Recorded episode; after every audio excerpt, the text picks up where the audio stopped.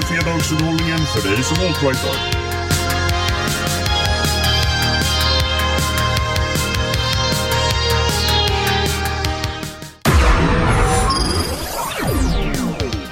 Fä dör, fränder dör.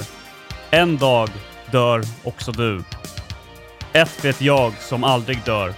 Domen över den döde. Det här är... Vita pillret. Nordisk alternativhöger. Nordisk alternat, så kallad alternativhöger. Den så kallade alternativhögern. Nordisk alternativhöger. Jag käkar piller. Om det beror på piller eller om det beror på att... Nej, jag, jag knaprar samma piller som jag har gjort hela tiden. Alternativhögern. Etniskt ren kulturarbetare. Med mig Chris, Gustav och Hugen. Vi är Finspångspanelen. Yes. Mm. Välkomna. Det var inte vi som valde skurklivet, det var skurklivet som valde oss. Skurkliv! Infoga obligatoriska ljudeffekter. Ja, sån där... Uh, vad heter det? En sån där roach. Uff, den ljudnivån fan. Den ljudnivån. Is läget? Läget, läget mer? Det är bra. Det är dåligt. Det är... Om en vecka så vet jag uh, om det är bra. Hugen vet redan idag ja. för att vi ska prata ja. om Hugens dom. Yes. Domen. Uh, Inte över den döde, men Ja, dom över död man. ja, när det, vi pratade ju för två veckor sedan om min rättegång och eh, igår så kom domen då efter 14 dagar som, som utlovat. Och eh, ja, jag kan väl eh, sammanfatta det hela ganska snabbt med att eh, som väntat så blev jag ju fälld eh, för häst mot soffgrupp. Jag hade inga eh, inga tankar om att jag skulle bli friad för att det här HMF är ju, det är ju politiskt. Det, jag var antagligen dömd redan innan jag gick in i rättegångssalen såklart. Men eh, det är väl inte själva eh, påföljden som är det intressanta egentligen, utan det är väl kanske snarare innehållet i själva domen som, som ni också har läst. Stämmer bra det. Har den framför mig här. Man kan ju börja nämna lite grann just det här med bevisbördan möjligtvis, för, det, för den eh, kan man ju ha lite åsikter om. Att eh, när du kliver in i en rättegångssal så är det ju inte den åtalade som har ansvaret att bevisa eh, sig oskyldig, utan det är ju åklagarens uppgift att bevisa att den åtalade är skyldig. Eh, vilket fram, framkommer ju då, eh, det står ju i klartext i själva domen. Men eh, så som vi tog upp då för två veckor sedan eh, angående mitt åtal här då för att jag eh, sägs ha HMF-postat. Det är ju eh, skärmdumpar är ju det enda de har att utgå ifrån. Eh, åklagaren presenterade ju ingenting annat i fråga om bevisning som kunde knytas till mig som fysisk person eh, överhuvudtaget. Eh, det fanns inga, ingen trafikdata eh, som kunde kopplas till eh, min hemdator eller till min mobiltelefon eller någonting sådant. Eh, eller för den sakens skull, eh, eh ja, eller var jag befunnit mig eh, när jag påstås ha, ha lagt upp eh, de här bilderna då som åtalet gällde. Men det står ju samtidigt i domen att eh, det, det som åklagaren presenterade är eh, tillräckligt och gör att det står utom rimligt tvivel att, eh, att det är jag som har gjort det. Men sen så kommer lite roligt tillägg då att om jag vill bli frikänd är det mot bakgrund av det som åklagaren visat. Han, det vill säga jag då, som måste föra fram sådana omständigheter som gör att ovan framlagda bevisvärdering framstår som osäker. Så helt plötsligt så skiftar bevisbördan över på mig att jag måste uppge omständigheter som underminerar åklagarens bevismaterial. Eh, vilket är ju lite lustigt. Det här är, det här är alltså um, själva åtalspunkterna är ifrån, uh, jag tror det var början på 2017 om jag inte minns fel. Och uh, då ska jag alltså dra mig till minnes vad jag har gjort vid de specifika tillfällena och uh, lägga fram det här för, att för, för att förklara åklagarens material. Och då helt plötsligt så faller ju bevisbördan på den åtalade, det vill säga på mig istället, vilket jag kan tycka är... Ja, det känns inte riktigt rättssäkert. Har ni några, har ni några, några kommentarer på det? Uh, ja, alltså det är såklart att i någon mån, om du, uh, om du fångas med handen i syltburken och mm. det är uppenbart för alla, då, för att då kunna uh, i sin tur sänka åklagarens trovärdighet så måste du ha en, en, en historia som helt enkelt går hem. Mm. Och Det tar de upp och tyckte att du inte riktigt hade kunnat redogöra för varje tillfälle. Men som du säger, å andra sidan, det handlar om ett par tillfällen under, eh, jag vet inte hur lång tidsperioden var, men säg ett par veckor föregående år. Jag tror till och med lätt. att det är under några månaders tid, eh, vill jag minnas. Ja, att det vilket från... gör det såklart mm. ännu tuffare. Uh, så det är frågan naturligtvis, åklagaren ska ställa det utom allt rimligt tvivel. Har de gjort i det här fallet? Uh, och här får man ju konstatera att uh, jag vet inte exakt när de började göra det här, om det var i och med de här in, eh, domarna mot eh, BitTorrent-nätverken och så vidare eh, och fildelningen där de använde sig av just skärmdumpar utan eh, hårda bevis på exempelvis trafik och så vidare för att kunna fälla folk. Och där, där någonstans så gjorde de en, en liten omvärdering av bevisbördan. Det är så jag uppfattat det. Mm. Uh, och uh, vad jag vet så, så har inte uh, i förarbetena i, i ny lagstiftningen kommit någonting som sänker kraven på bevisbördan. Så, så det, det, är lite intressant i det perspektivet. Sen så kommer jag att tänka på en sak nu när vi pratade lite tidigare idag.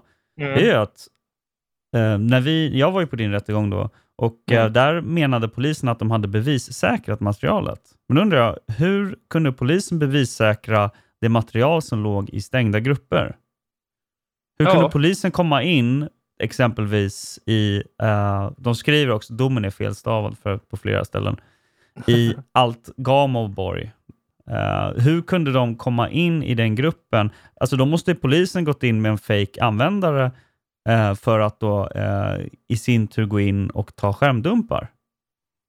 Vilket jag ja. inte riktigt köper. Utan jag tror helt enkelt att de inte har gjort en bevissäkring. Jag tror att de bara gått på material från den här eh, dömda djurplågaren som verkar vara en väldigt eh, märklig person och eh, som jag eh, tycker borde ha ett minst sagt eh, eh sänkt förtroende i alla rättssalar med tanke på eh, personalen som han har.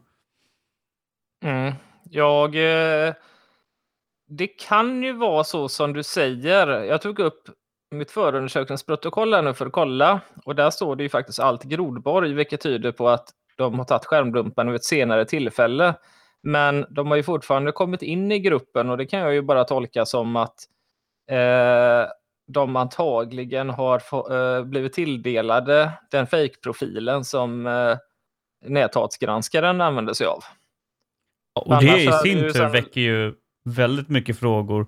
Alltså den typen av intima samarbeten de i sådana För jag, jag har väldigt svårt att se att uh, polisen skulle gå in och i sin tur då skapa fejkanvändare för att i sin tur gå med i en grupp för att i sin tur leta fram de här bilderna. Utan som du säger, alltså jag misstänker att de helt enkelt, den här näthatsgranskningen, alltså gett polisen inloggningsuppgifter till det här kontot som polisen i sin tur går in och använder. Mm. Och då kan man ju fråga, liksom, i, vilket, i vilken grad ska polisen samarbeta med sådana här uh, icke-statliga organisationer?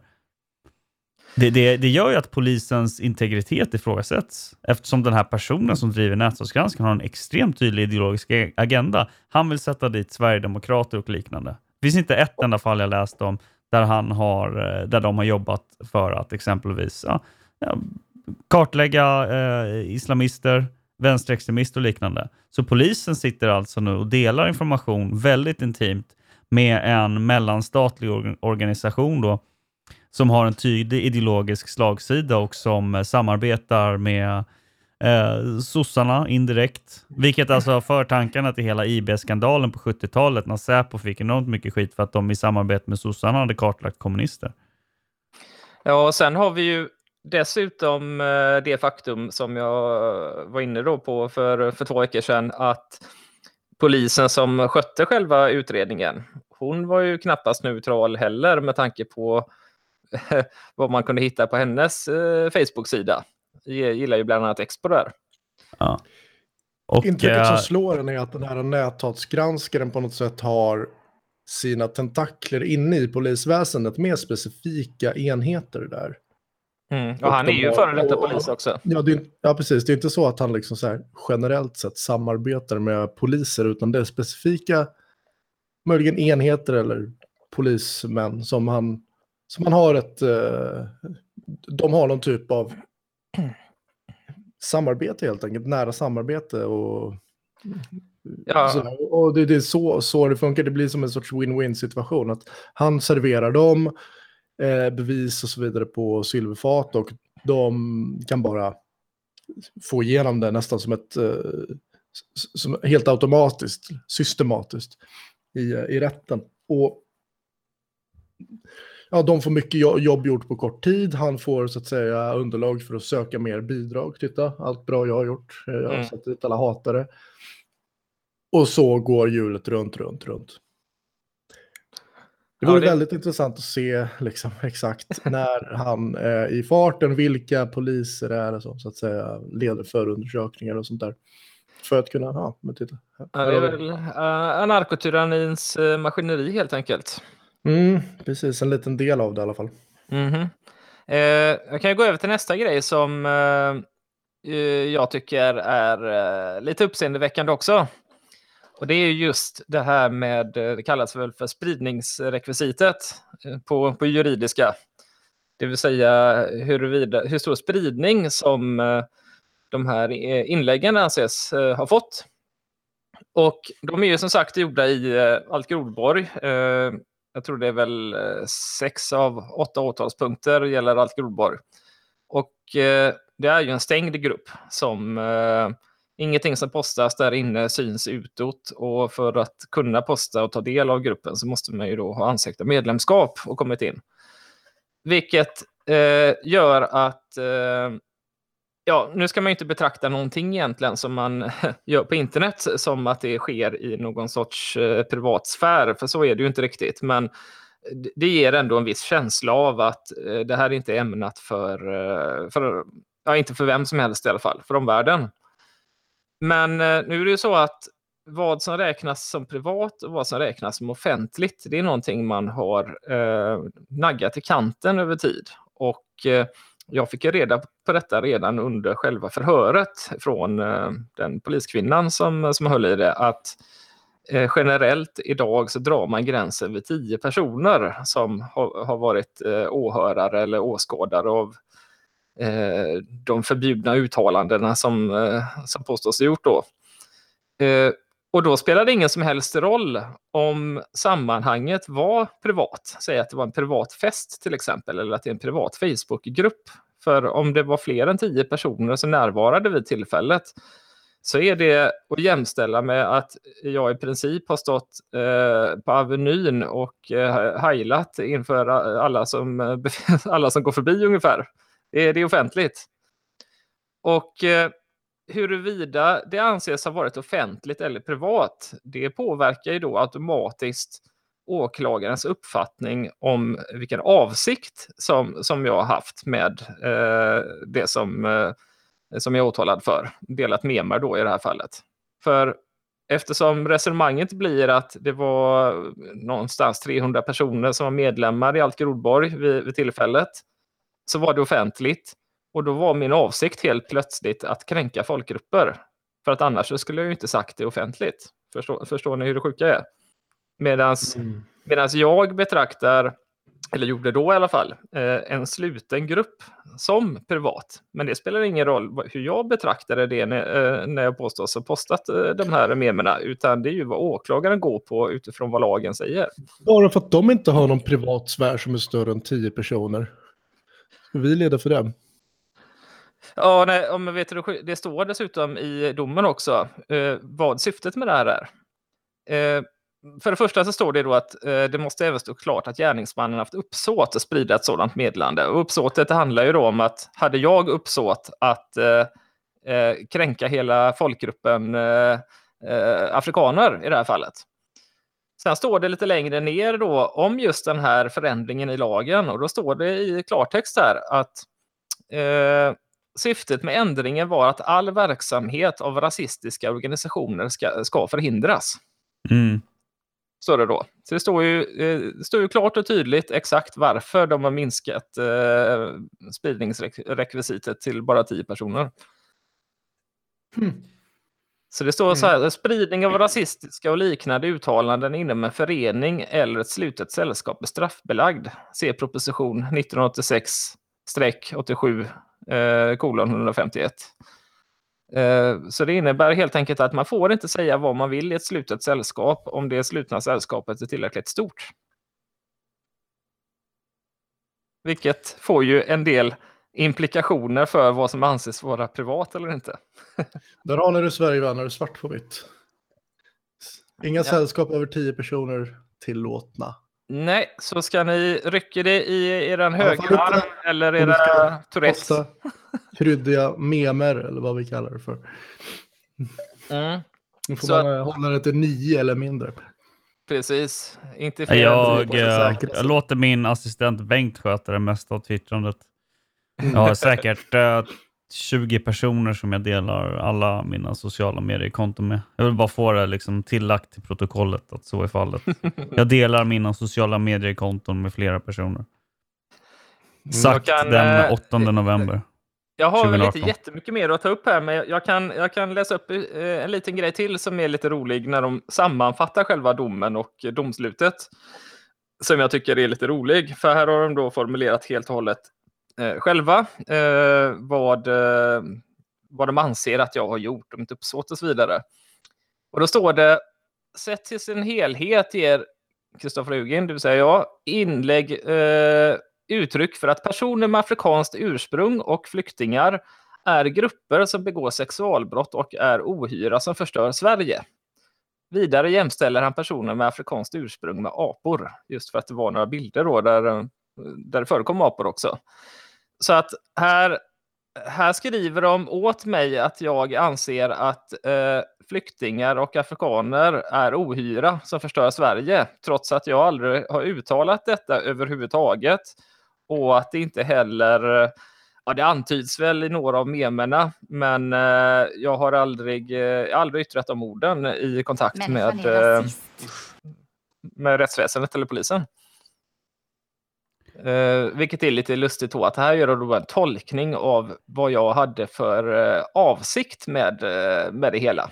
Och så tillägger de också, inte heller kan inläggen ses som skämtsamma. Där har jag en tagning. En Mm. semi-het tagning i alla fall. Och jag reagerade på den, den här formuleringen. Jag funderade på varför finns den med överhuvudtaget? För den, liksom, den kommer in lite på slutet där. Och eh, den motiveras heller inte va? De har, Nej. ingen, de har ingen utläggning om varför memer, som, alltså nu är inte alla memer skämt per se. Alltså memer kan ju uttrycka extremt djupa budskap och, och ha väldigt många dubbla bottnar. Men generellt sett så är väldigt många memerna till för underhållning och den gruppen de har postat sin är en grupp där den allra största delen av memerna utgörs av olika typer av memer som satiriserar eh, det nuvarande året. På Mm. ett grovt sätt, ja. Vissa människor har grov humor, lev med det. Och att de då menar på att de memerna inte är att anse som humoristiska. De, de säger bokstavligt talat inte heller kan inläggen ses som skämtsamma. Jo, för själva syftet med gruppen är att posta memer som underhåller, får folk att skratta. Det är en stor Mm. del, jag skulle säga kanske 80-90% av allting som skrivs görs det med en glimt i ögat. Där kan man ju verkligen prata om att om de vill hävda det, då får de faktiskt bevisa det. Och jag undrar om inte tanken med att ta med den var att täcka upp, för att den här domaren då, eh, hon är någon slags domarlärling, hon har ju en checklista när hon, gör den här, när, när hon skriver den här domen som behöver kla- eh, väldigt klantigt skriven, felstavad och eh, ostrukturerad. Då har hon en checklista där hon ska bocka av olika punkter för att få ihop det. Det är så det fungerar. Eh, och hon har ju haft troligtvis på sin checklista någonting som just tar upp fallet humor, satir. Föreställ er, jag tycker att det är väldigt analogt med att Eh, föreställa sig en eh, stand-up show för 200-300 personer, inte ovanligt. Där komikern, ja, mer och mer eh, idag också, eh, ägnar sig åt väldigt grov humor, grov satir. Eh, och eh, alla i rummet är med på detta. Det görs i ett syfte att eh, upplysa, belysa, genomlysa olika samhällsfenomen. Att avfärda att det här skulle vara humor är möjligen ett sätt att försöka täcka upp för att eh, du har en större yttrandefrihet och mycket större möjlighet att vara otaktisk. För de gjorde en stor poäng om det här att du, du då, eller ja, den som postade det, skulle ha gått längre än vad som hade behövts för att få fram budskapet. Men om man sätter det i den kontexten att det postas i en stand-up-grupp fast med bildmemer och där man tävlar lite om att vara grövre än, än den andra. Om man sätter det i den kontexten så finns det ju väldigt mycket, tycker jag i alla fall, ett case att göra för att de här eh, har postat i ett sammanhang och mottagaren har varit sån att, att det är att likställa med exempelvis en stand-up show och liknande där jag antar att yttrandefriheten är betydligt större. Så jag tycker verkligen att det där är en sak som man bör eh, gå vidare med om du nu kommer att överklaga. Det har du inte bestämt än heller. Nej, jag, eh, jag kontaktade min försvarare idag, men hon var på semester så att vi skulle höras nästa vecka. Så att jag, eh, jag väntar ett tag till med att bedöma huruvida jag kommer att överklaga det eller inte. Men visst, det är precis som du säger att rätten, ska de sitta och bestämma vad som kan betraktas som skämtsamt eller inte? För börjar, börjar man att nagga på humor, och humor är ju inte alltid sån att den stryker medhårs, eh, utan humor kan ju vara ganska kontroversiell, det kan vara provocerande också.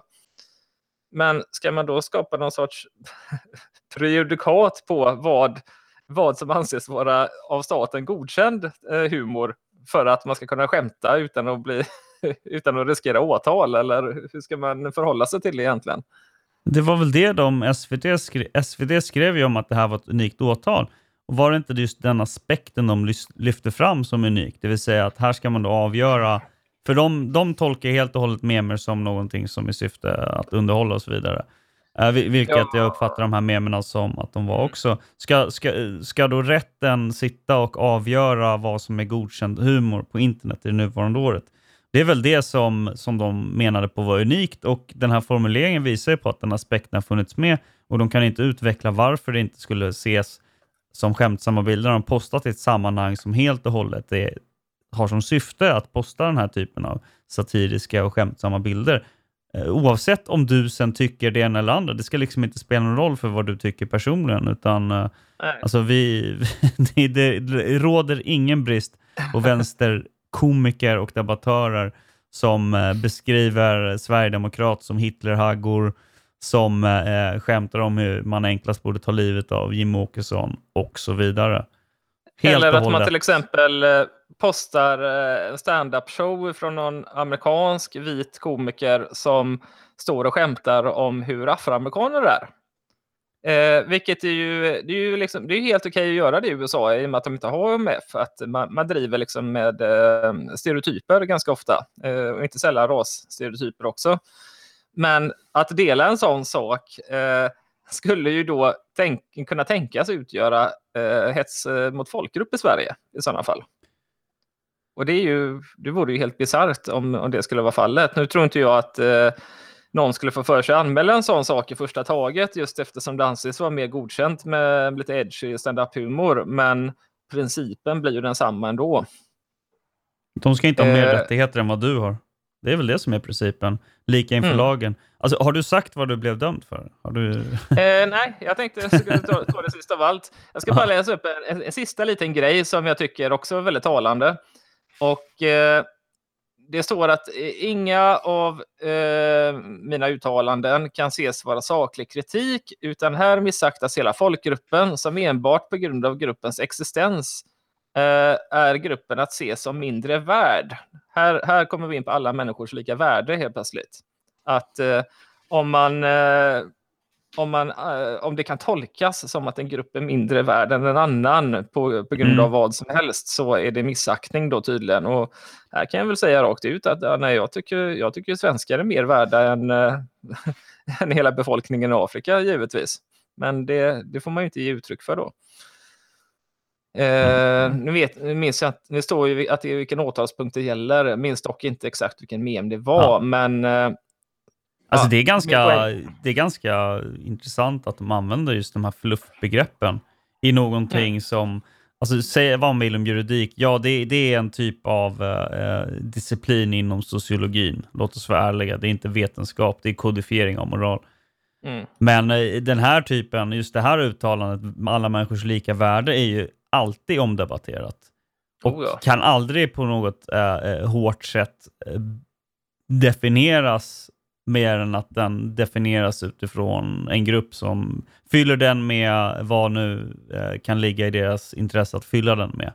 Jag tycker det är ganska anmärkningsvärt, mycket anmärkningsvärt, att de använder den formuleringen. Då tycker jag att de ska bevisa exakt var i värdet. Kan de replikera ett värde? Alltså jag hatar att gå så här full autist, men, men att använda alltså, väldigt subjektiva eh, eh, fraser för att eh, då sätta dit dig och förstöra ditt liv.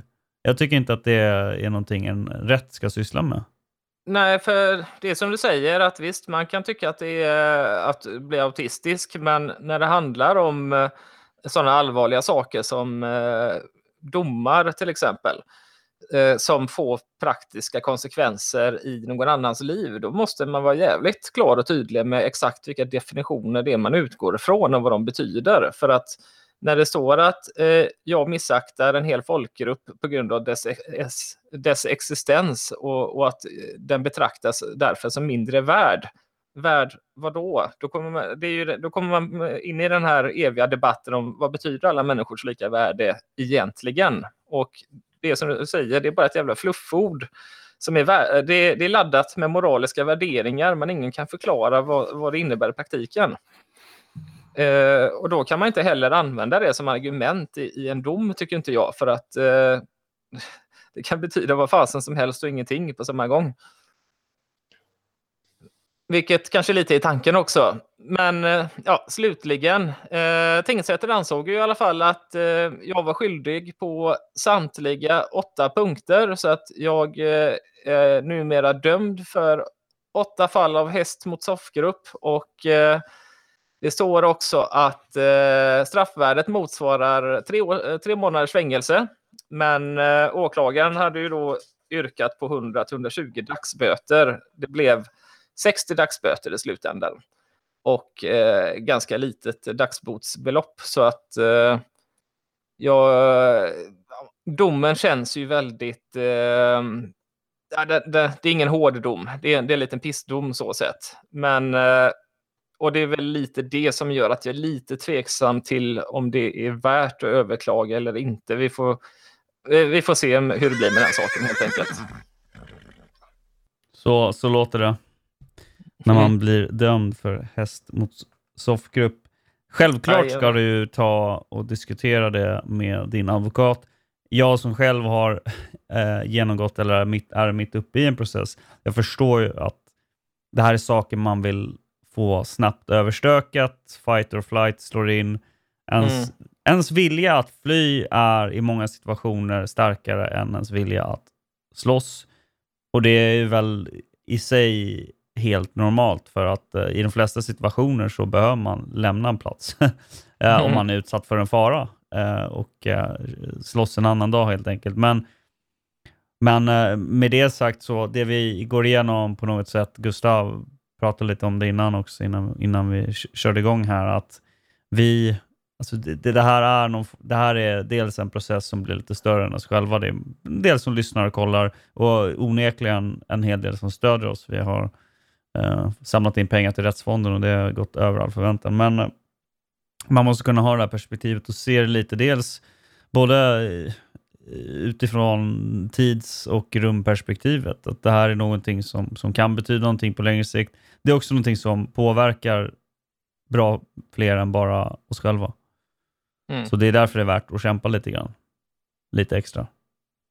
Om inte annat. Ja, för, för ja nej, men lite, li, lite så är det. Eh, jag kan väl säga lite grann så här att eh, inför min rättegång, då, då var väl min, eh, mitt flyktbeteende var starkast. För att det är just för den här stressen som skapas inför den osäkerhet. Man, man vet inte vad som kommer hända och så vidare. Men när, man väl, när jag väl befann mig på plats, ja, då kickade ju kampsystemet in istället. Då, då ville man ju bara göra det så svårt för dem som möjligt när man, när man väl satt där i rättegångssalen. Eh, men sen är ju frågan efterspelet då, om man vill eh, eh, om man vill fortsätta kriga av ren princip eller om man känner att ah, är det värt besväret? Har jag någonting att vinna på det? Det, det är ju den, det ställningstagandet som, som man får göra. Eh, ja, så är det med den saken. Ja, du har fått väldigt mycket hejarop. Du har eh, Oh ja. fått eh, stöd från alla håll och kanter. eh, och, ja, Väldigt tacksam för, eh, för alla uppmuntrande ord och allt stöd som, som ni har gett mig. Så att alla ni som lyssnar, tack så jättemycket säger jag. Det, är- det är värt väldigt mycket. Tack från oss alla till er alla också. Ja, eh, det Nästa rättsfall då? Ja. Lucas som har Ja. för, för, eh, Nästa man till rakning. för granskning. Ja, jo, men jag är dö- dömd för, eller är dömd och dömd, Det åtalad. vårt fina rättssystem har Mm. satt dig på prövning här. Ja, och ehm, det, det, det får vi se om en vecka eh, rent materiellt, men eh, rent känslomässigt så känns det bra. Jag ska inte dra bakgrunden för att alla har hört den vid det här laget, utan eh, jag är åtalad för brott mot mänskligheten, eller, eller förlåt. Eh, man, man kunde tro det. Man kunde tro att det är det det handlar om när man blir hämtad hemma och får husrannsakan. Nej, det var eh, ofredande och ringa vapenbrott. Och ringa vapenbrott kom sig av att de hittade pepparspray för liksom hemmabruk. Eller man ska säga. lätt hänt. När de eh, väl skulle komma och hämta mig eh, för att ta in mig på förhör för ofredande. Eh, det är plakatincidenten, alla har sett videon, alla har hört mig prata om det tidigare. Uh, rättegång idag 09.00 på morgonen. Uh, inte riktigt van att gå upp typ klockan sex på morgonen, men uh, uh, det, det, det gick så bra så och iväg kommer vi då. Uh, glädjande nog så, jag hade ju inte annonserat tid och plats och sådär för att jag, jag ville inte att det skulle bli en total cirkus, men ett par närmare vänner, be, eh, vissa andra bekantskaper eh, som jag känner var med eh, där på rättegången. Och eh, den var faktiskt fullsatt. Vilket Oh. ju var intressant med tanke på att det rörde sig om ja, men ganska tama saker. Eh, för att den här eh, kvinnan, då, målsägarna, hon eh, hade ju sitt gäng då, sitt eh, ragtag-gäng med sig. Och jag var då tilltalad och eh, jag hade ett ombud då eh, som jag kunde ha för att eh, folk har varit generösa och donerat pengar här, vilket jag kommer kunna finansiera då. Och eh, eh, vår inställning, vilket jag också uppgav i förhören, var helt enkelt att eh, det här händelseförloppet var så pass, så pass snabbt eh, och eh, så pass eh, reflexivt och instinktivt att de här kriterierna som de ställer upp för ofredande, att, att det, mitt agerande skulle utgjort en kännbar kränkning eh, för den här kvinnan. Eh, det faller då lite på sin egen orimlighet. Jag har ju som alla vet en historia inom SD och har sett, varit med om troligen hundratals situationer där eh, olika typer av liknande scenarion utspelat sig. Jag var ju med när Jimmy Åkesson blev tårtad exempelvis. Och det är ju uppenbart att hade någon reagerat lika snabbt då som jag gjorde nu, då hade det kunnat förhindrats och vi vet inte vad hon hade kunnat haft på sig, den här knarkarkärringen som attackerade Jimmy. Hon hade kunnat haft en kniv. Liksom. Det, det så att, så att eh, mitt agerande blir ganska förståeligt utifrån min bakgrund. Eh, faktum är också att jag aldrig gick till fysiskt angrepp mot henne. Då hade de ju lätt åtalat mig för eh, åtminstone ringa misshandel eller värre. Utan det här var liksom det minsta, minsta de kunde ta mig på. Och eh, eh de valde också då att köra igång den här cirkusen. Och ehm, eh, vi kan väl gå in lite på själva, nu har jag tagit lite bakgrund, vi kan väl gå in lite på själva eh, dagen i sig då. Och det var ju Stockholms tingsrätt här. Um, hade du uh, högens uh, skvallerpress på plats? Expo eller liknande? Nej, jag, jag, tror inte ens att de tycker att det var så fruktansvärt uh, intressant. Och uh, alltså, jag blev ju, jag blev ju då, jag hamnade på valenhetens bord i Stockholm. Det var därför jag kördes till uh, Kronobergshäktet bland annat. men det, det inleds med att de ska spela upp den här filmen då. Och Då har de tagit eh, klippen från, eh, från eh, Youtube, då, Nordisk alternativ högers kanal, och de lyckas inte få ihop det. De boomar totalt. Jag tror att vi ägnar 10-15 minuter åt att koppla in en dator till en projektor och ena projektorn är trasig och så vidare. Så jag vet ju att alla från vår sida sitter och tänker eh, exakt boomers. samma sak. Ja, alla tänker ju... Jäklar. Det är för fan boom hela jävla tiden. jag kunde inte kolla bak för att jag satt ju där. Jag vill liksom inte, jag vill inte kolla bak när hela rätten iakttar mig och kolla på eh, några av våra och börja skratta hysteriskt. Så jag sitter där och bara ser så uttråkad som möjligt. Det, det är faktiskt en konst att kunna se uttråkad ut och lite så här lätt oengagerad men ändå inte otrevlig. Det är liksom den inställningen man måste ha när man sitter i en rätt. Jag vet inte om Gustav, har du, liksom, har du varit på, alltså har du suttit och vittnat eller har du, har du varit Nej. i en rättegång på det Jag har faktiskt aldrig varit i en rättegångssal. Inte? Mm. Nej, okay. Nej, jag skolkade den dagen då vi skulle gå med skolan. Ja. ja men jag hoppas att du inte behöver vara det heller. Den, alltså. den nivån ligger jag på. Liksom. Ja, men då, ja. då kanske Gustav Nej, får sin äh, rättegångsoskuld tagen vid äh, Finspångsrättegången istället. Ja, jo. Det ska inte bli några det... Finspångsrättegångar. Det ska bli en Nej. lång lista med namn bara. Så, så. Hopp, hopp, hopp. du kör bubblaspåret. De absoluta galningarna. Mm. Uh, de tycker vi är för mesiga i Finspångsfrågan. Det, det är intressant. Um, nej, så, så, det inleder med totalt boomande och sen så uh, börjar åklagaren med att förhöra den här målsägande då och hon säger så konstiga saker. Eh, dels så gjorde hon en stor poäng av att det är någon som hade gjort en bildmem om den här, uh, om detta må du berätta om förintelsen och så vidare. Någon hade gjort en memo och uh, lagt in bilder på uh, incidenten. Då. Hon gjorde jättestor poäng av det, att det var så fruktansvärt och det hade ju varit hets mot folkgrupp och hon hade varit judinna och så vidare. Och så vidare, och så vidare. Eh, stor fokus på det. Ja, hade varit liksom. judinna alltså? Vänta, ta det här igen. Det. Vad var det för mem och när postades den och hur har det här med skyltgrejen att göra? Uh, no någon hade tagit den här, det är en bok som gavs ut av uh, Göran Persson, regeringen då. Sossarna skulle, skulle uh, fila lite på sitt skamliga förflutna då. Jag minns allt. den boken. Eh, jag tror, fick man inte den i skolan eller skickades jo. den hem? Eller? Alla. Både och. Den skickades hem, man fick den i skolan, tre upplagor i alla årskurser. Ja. Man fick en låda hem. Ljudbok med inläsning av Göran Persson. Ja, just, just. Uh, någon, någon gjorde alltså en mem med den texten och så var det skärmdumpar ifrån incidenten då gissar jag, eller? Ja, Eh, precis, och den hade använts på olika sätt eh, och det, det tyckte hon var fruktansvärt. Hon var så kränkt över det. Men, bara det är ju, skulle ju varit ett häst mot folkgrupp om hon hade varit judinna. ja, om hon hade haft turen att få tillhöra ja, det en, en, en, hon, var, ja. hon var sekundärkränkt alltså? Ja, det var hon. Uh, så, så hon gjorde en jättestor poäng av det. Och sen så sa hon också senare att uh, hon var så glad, eller hon sa att det var tur att hon var vit och kvinna då, för att hade hon varit rasifierad eller motsvarande så hade det ju gått mycket sämre för henne. Då hade hon ju blivit misshandlad till döds typ. Så det var också så, hon började liksom så här, prata om sitt vithetsprivilegium och, och ärligt talat, den här rättssalen, alltså nämndemännen är ju oftast lite äldre, även i det här fallet domaren var lite äldre också. De, man märkte de bara kolla på, jag noterade att de kollade lite på varandra och bara, vad, vad fan pratar hon om? Vad, vad har hennes hudfärg med det här göra?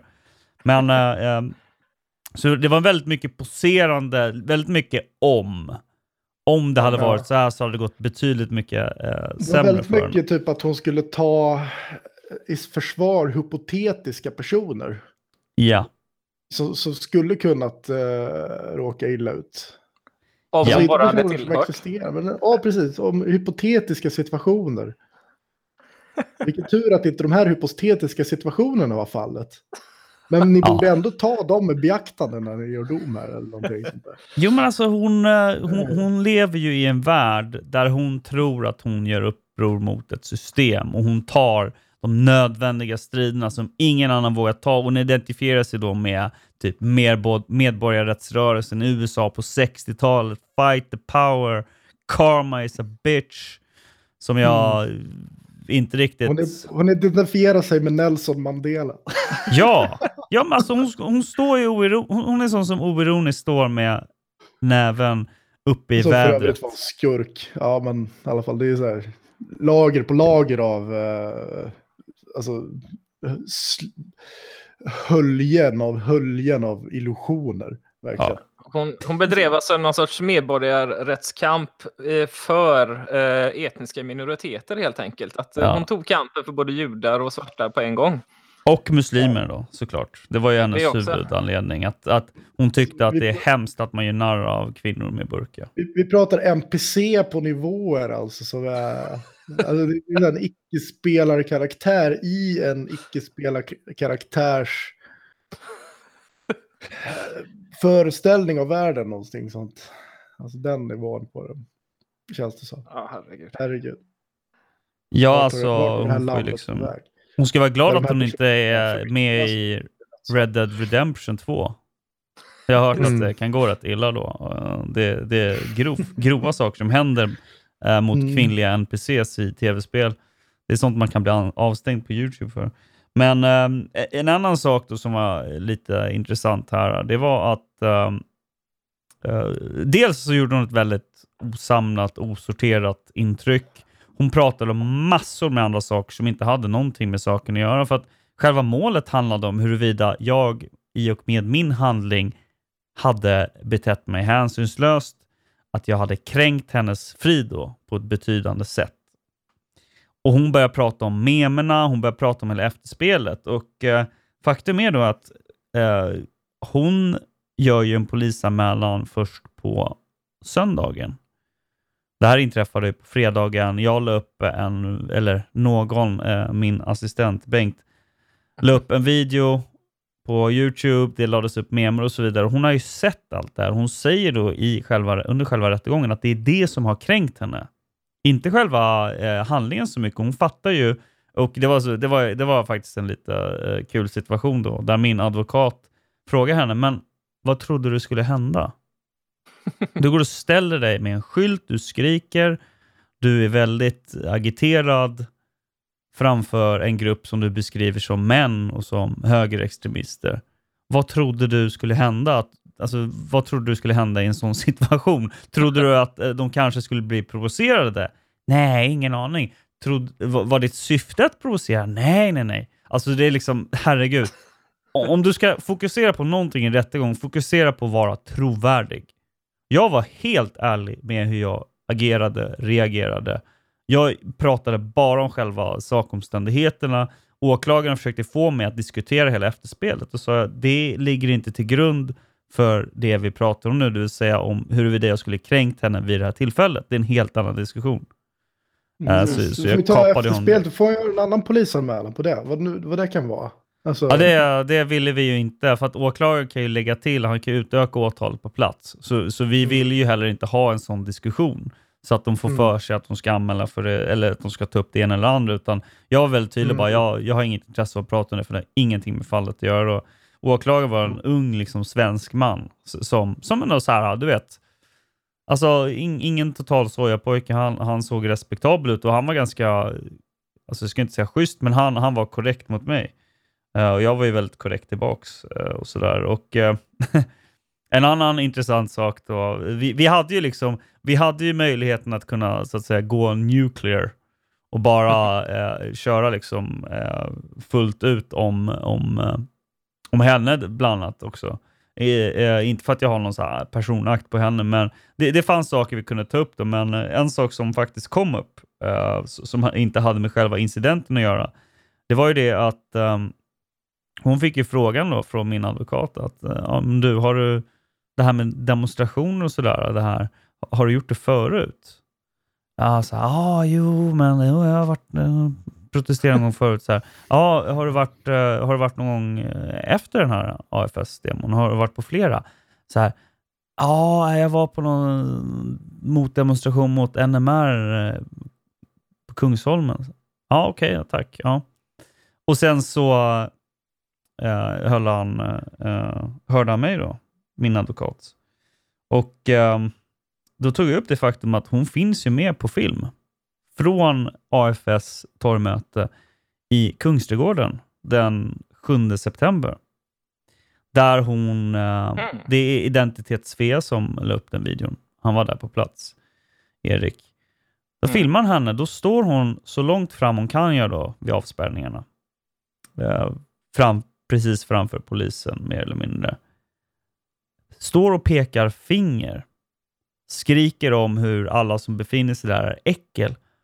Och försöker att ta, hon gör ett fysiskt utfall mot uh, Erik då, som filmar.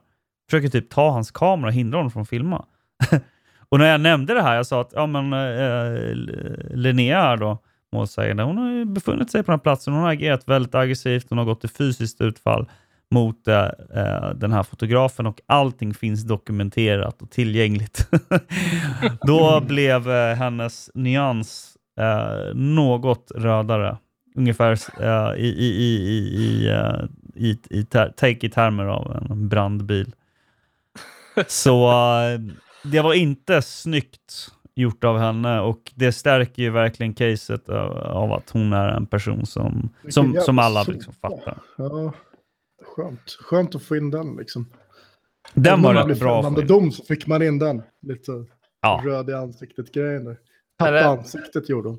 Det låter ja, ju verkligen som ansiktet. det du berättar också, att det ger bilden av en eh, extremt emotionellt styrd kvinna som, eh, som du säger, lever i någon sorts värld där hon slåss mot orättvisor och patriarkat och vita mäns förtryck och så vidare. Och som antagligen eh, har ett ganska rörigt inre tror jag, för annars hade hon ju troligtvis gjort bättre ifrån sig på, under själva rättegången. Jag tror inte att no någon som, som, agerar på det sättet, och det är min erfarenhet, att eh, folk som agerar på det här sättet eh, och som eh, nästan lever för att försöka sabotera och dra ner någonting annat, mår inte bra. Uh, generellt sett, jag vet ingenting om henne specifikt, men uh, jag är inte imponerad av hennes agerande. Så mycket står ju klart. Uh, Nej, jag tänker på en sån här människa, du vet, man får de här ögonblicken av klarhet, som vi alla får ibland, och så tittar man på sitt liv och tänker att ah, jag lever inte som jag borde göra. Det är lite mm. cringe. Mm. Jag känner den här cringen. när hon får de här ögonblicken av klarhet, vilken otrolig smärta den här cringen skulle innebära. Det är nästan, du vet, suicidala eh, cringer hon skulle få. Så att, vilket gör att eh, hon kanske drar sig tillbaks ifrån de här tillfällena att uppleva en klarhet som hon annars eh, skulle uppleva. Vilket är sorgligt för att eh, ja, vi vill ju inte missunna henne det. Nej, antagligen var det väl som att uh, Dullny vände som en, en, spegel mot henne och helt plötsligt så såg hon framför sig sitt eget beteende, kanske för första gången, och ja. insåg uh, hur, hur pinsamt det faktiskt är. Ja, och mm. hon helt enkelt blev påkommen med att ljuga, vilket är också lite pinsamt. Mm. Ja. ja, jag sa till henne, se djupt i ditt inre och du kommer att se mig stirra tillbaka på dig. Det var vad jag kommunicerade till henne. En annan dråplig incident, och det här är ju vänsterlogik 1.0. Eh, det var ju eh, när min advokat då frågade henne att, eh, för hon hade ju pratat om att hon vill försvara demokratin. Det är därför de gör det här, om vi försvarar demokratin. En, hennes version av demokrati i alla fall. Där folk som inte tycker som henne ska tystas. Så han frågar henne, men okay, du sa här att du vill försvara demokratin. Och i demokratin ingår yttrandefrihet. Ja. Och eh, de har ett tillstånd. De har fått tillstånd av polisen för att inom det här avgränsade området, det vart en så här liten pseudodebatt huruvida det var eh, avspärrat eller inte. Men när du söker ett tillstånd för att ha torgmöte, då får du en väldigt tydlig plats. Inom den här platsen ska du stå, inte utanför. Då flyttar vi på dig. Så det är att se som en avgränsning av platsen. Eh, och då frågar han henne, ja men de har ett tillstånd. De är där för att utöva sina fri och rättigheter. Och när du går in där, in på platsen, när du skriker och när du stör, då gör du det omöjligt för dem, eller du försvårar för dem att säga vad de tycker och tänker. Förstår du det här? Och det var, det var, det var Wojaks kollapsade hjärna.jpg. det, det var en kollaps i sig själv. För, att vänsterlogiken går inte ihop. För att i slutändan måste de erkänna att de vill helt enkelt sabotera och på så sätt se till att folk inte får fram sitt budskap. Det är alltid huvudmålet för alla de här motdemonstrationerna. Hade det inte varit så, så hade de bokat in sin egen jävla demonstration någon annanstans. Be, be, kan vara i närheten, men uh, utan det är sabotage det handlar om.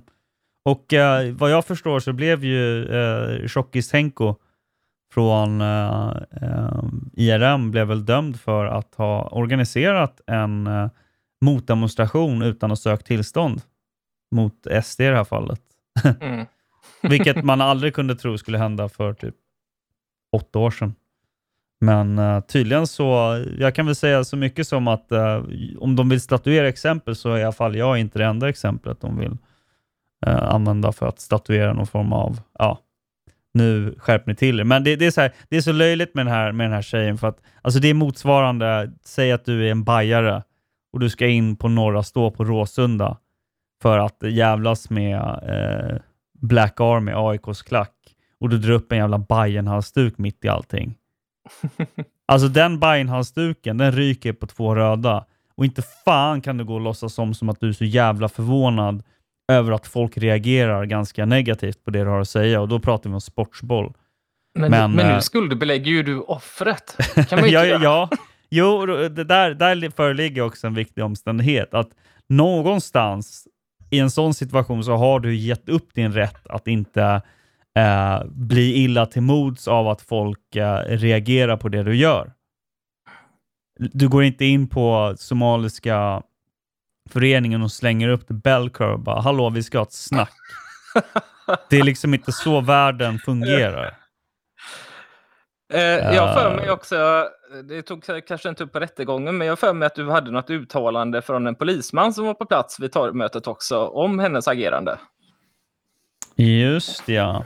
Han eh, sa att hon eh, stör demokratin. Det var också en, eh, faktiskt en, en sak som gjorde en poäng av. Det var ju att hon i polisförhöret hade sagt att, eh, att hon blev bortförd av en polisman direkt efter mitt eh, ingripande. Och eh, Dels att han bort, förde bort henne bryskt, dels att han sa till henne att hon stör demokratin. Och Sen försökte hon eh, backa på det här under rättegången och säga nej, men det var inte så att han förde bort mig bryskt. Nej, det var bara någonting jag sa då. För att få det att framstå som att, som att hon då eh, inte agerade lika aggressivt som hon gjorde. Uh, så, så det, var, det, var, alltså det var många saker som, eh, som hon sa som gick helt emot uh, det det som uh, hon har sagt i förhören och det som hon sa under rättegången. Hon snurrade in sig själv i resonemang, bara demokratiresonemang. Liksom, ja. Typ, ja, jag tror på äganderätt, men du, kan jag ta din plånbok? Så Eller jag, jag, tar din plånbok. Jag tror på äganderätt, men jag tar din plånbok. Ja, ja okay. Och säger man i rätten dessutom att det var bara någonting jag sa, så det, det stärker ju inte riktigt ens trovärdighet om man säger så. Exakt. Vad, vad, vad är liksom, vad, vad, vad vill du vad vill du prestera när du är i, en, i när du deltar i en rättegång som målsägande eller tilltalad? Du vill ju få dig själv att framstå som trovärdig. Och varje gång du går emot det som du har sagt under förhören, varje gång du säger emot dig själv, varje gång du ändrar din berättelse under själva överfallningen. Det här var ju en timma lång. Det var inte särskilt lång. Det var, varav en kvart var eh, extremt, extremt boomande. Um, så, så, med det här sagt, jag vill inte måla upp ett, ett slags eh, eh rosenrött scenario här, utan eh, jag utgår ifrån, och det är min advokat är överens om, jag utgår från att jag blir dömd. Dels för, för vapenbrottet som jag, som jag då har erkänt, det ringa vapenbrottet. Jag hade spray hemma. Och nej, stäng ner. Sen också att jag blir dömd för ofredande för att det finns vissa politiska dimensioner. Det finns ett intresse av att slå sådana som mig på fingrarna i alla fall och säga att du, nu har du fått en varning. Nästa gång kanske vi inte är så snälla. Det var, det var av allt att döma, av hela ingripandet, hämtningen, den här processen, det är det de vill göra. De vill säga liksom att okej, okay, du, ha din lilla grej, ha din lilla grej. Men kom inte ut här och, och, och försök att göra det till någonting mer än vad det är. Typ. Du kan ha ditt lilla Ta projekt. Ta inte med men... din lilla grej ut på stan. Ja. Nej. Ja, Köa nazistgäng på stan.mp3.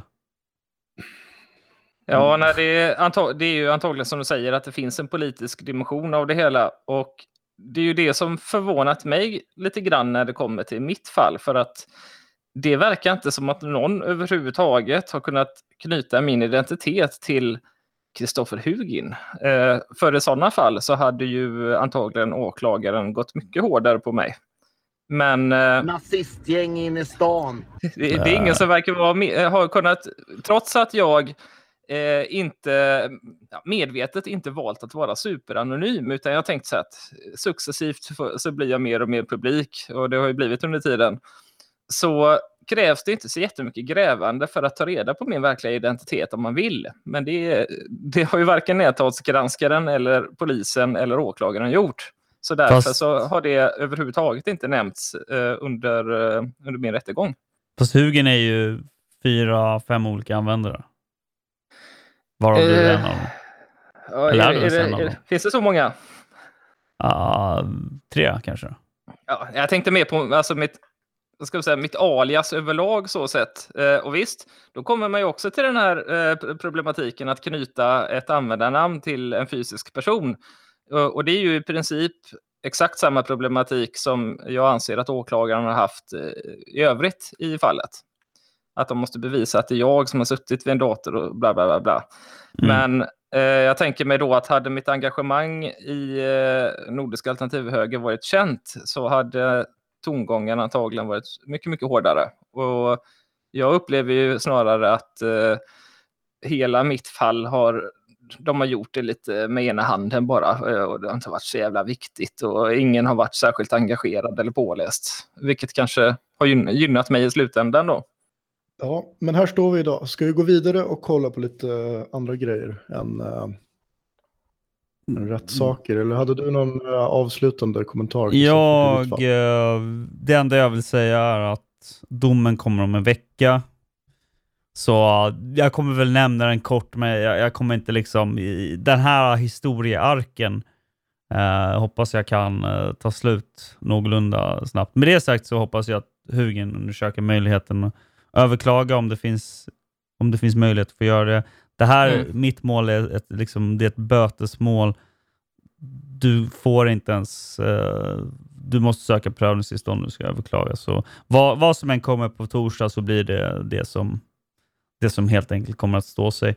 Vi ska prata om, uh, vi ska prata om uh, USA-valet. Det var ett jävla liv om Donald Trump!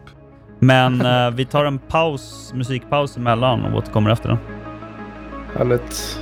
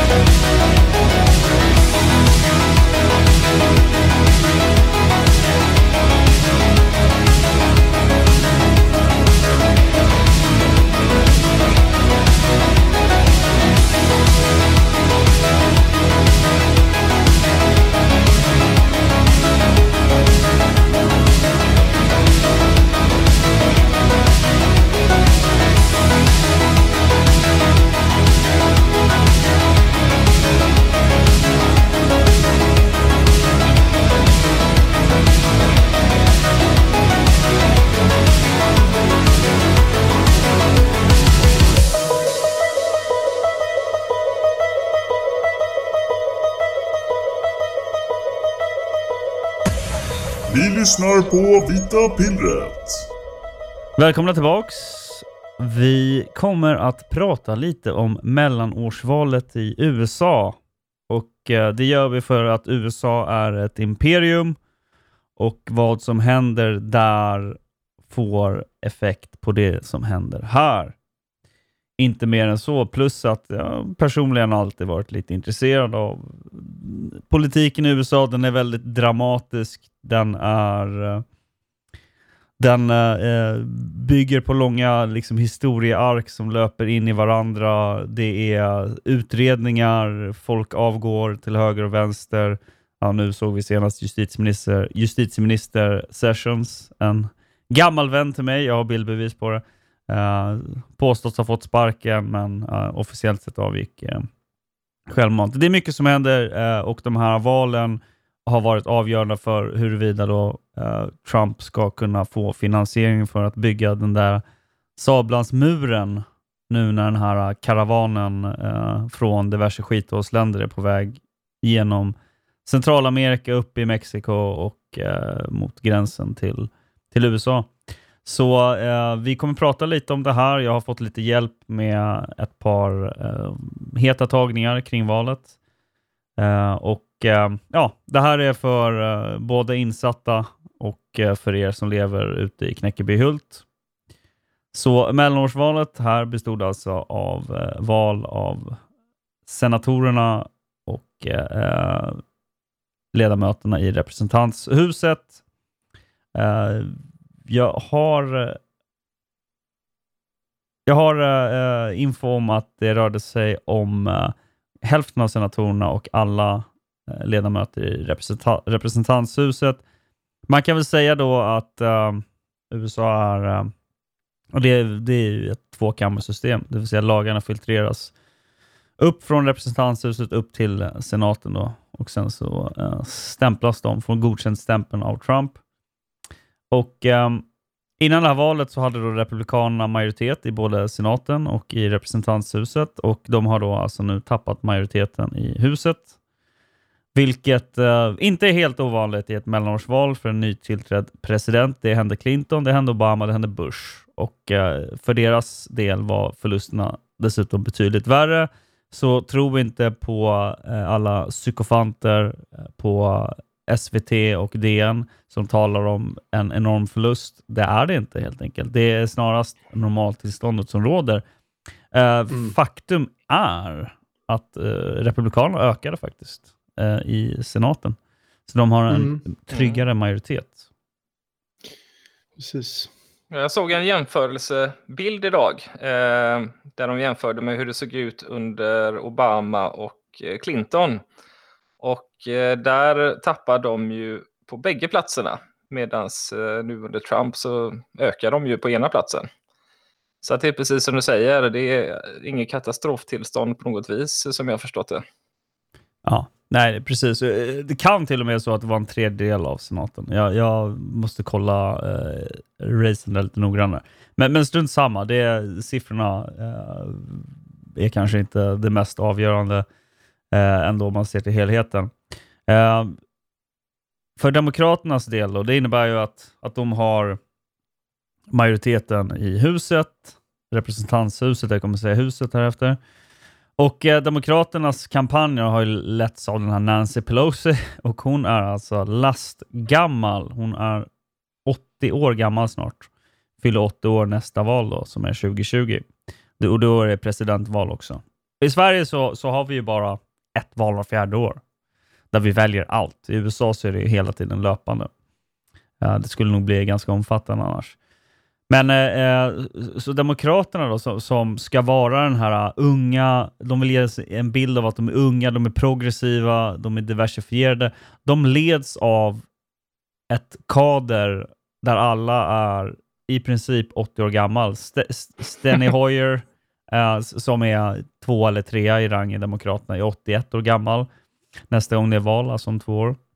Eh, Jim Clyburn, en annan representant, eh, han är 80 år eh, om två år och han är, han är typ tre i, i Demokraterna. Jag tror att han är, han är en afroamerikan. Så eh, vad som hade hänt om Demokraterna hade förlorat, det är att de hade fått den här förnyelsen eh, som är nödvändig för alla partier där det gamla ledarskiktet avgår för att de helt enkelt inte hänger med i tiden. Det är så det fungerar i en liberal demokrati i alla fall. Och eh, vad som händer nu då med tanke på att Demokraterna lyckades ta makten i huset, det är att de här, de här jävla skräcködlorna, de kommer liksom krampaktigt eh, hålla sig fast så länge de kan då. Trots att de är över 80 år. Mm. Och eh, det gör ju att det här på sikt är faktiskt bra för Republikanerna. För det innebär ju att det här tondöva, lastgamla ledarskiktet, det kommer att sitta kvar om inte någonting dramatiskt händer. Vad händer 2020. om, om de dör under tiden? Ersätts de automatiskt med en ny eller är det en tom plats som återstår efteråt då? Alltså jag vet inte exakt hur, uh, hur det går till, om de får någon tillfällig ersättare som sedan formellt blir invald. Det är ungefär så det skulle fungera. Alltså kolla på SD eh, när um, Jimmy Åkesson försvann. Då utsågs ju uh, Karlsson till mm. envåldshärskare, trots att partiet hade en vicepartiordförande. Så alltså, det, det, är väl, det är väl någon av de här som står på tur som kommer ta över i sådana fall. Men visst, alltså, det är en rimlig fråga. Vad händer om de dör? Då kommer Men, in en 77-åring istället. Ja, exakt. Som kommer vara 80 år när valet hålls, nästa val hålls 2020. Mm. Uh, och, och de kommer ju då alltså vara med och leda Demokraterna i den här valrörelsen. Mm. Så det, det som är dåligt på kort sikt är, är, bättre på längre sikt, om man åtminstone tror att Republikanerna är mer vårt parti, vilket jag tror. Det finns folk som, som inte tror det, men, men jag tror det. En annan sak som är intressant när det gäller huset, det är att du måste ha då uh, 218 röster för att väljas till talman. Då. Det är lite som motsvarande Sverige då. Ehm, majority leader.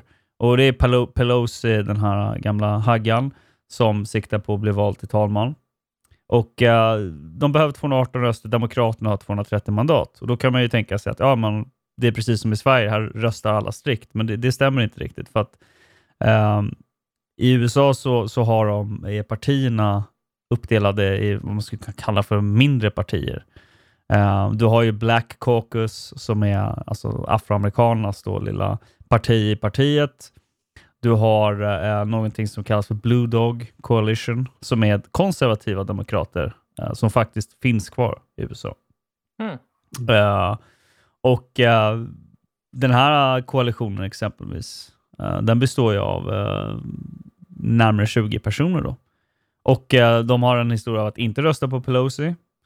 Eh, flera av de som har valts in nu för Demokraterna har uttryckligen sagt i valet att de inte kommer att stödja Pelosi i talmansomröstningarna. Så eh, det innebär att de kommer få ta fram den här partipiskan och piska dem rejält. Och I USA så är det så att alla i representanthuset väljs om vartannat år. De sitter bara i två år. En senator sitter i sex år. Det var därför jag blev lite osäker. Jag tror att man väljer en tredjedel av senatorerna eh, vartannat år.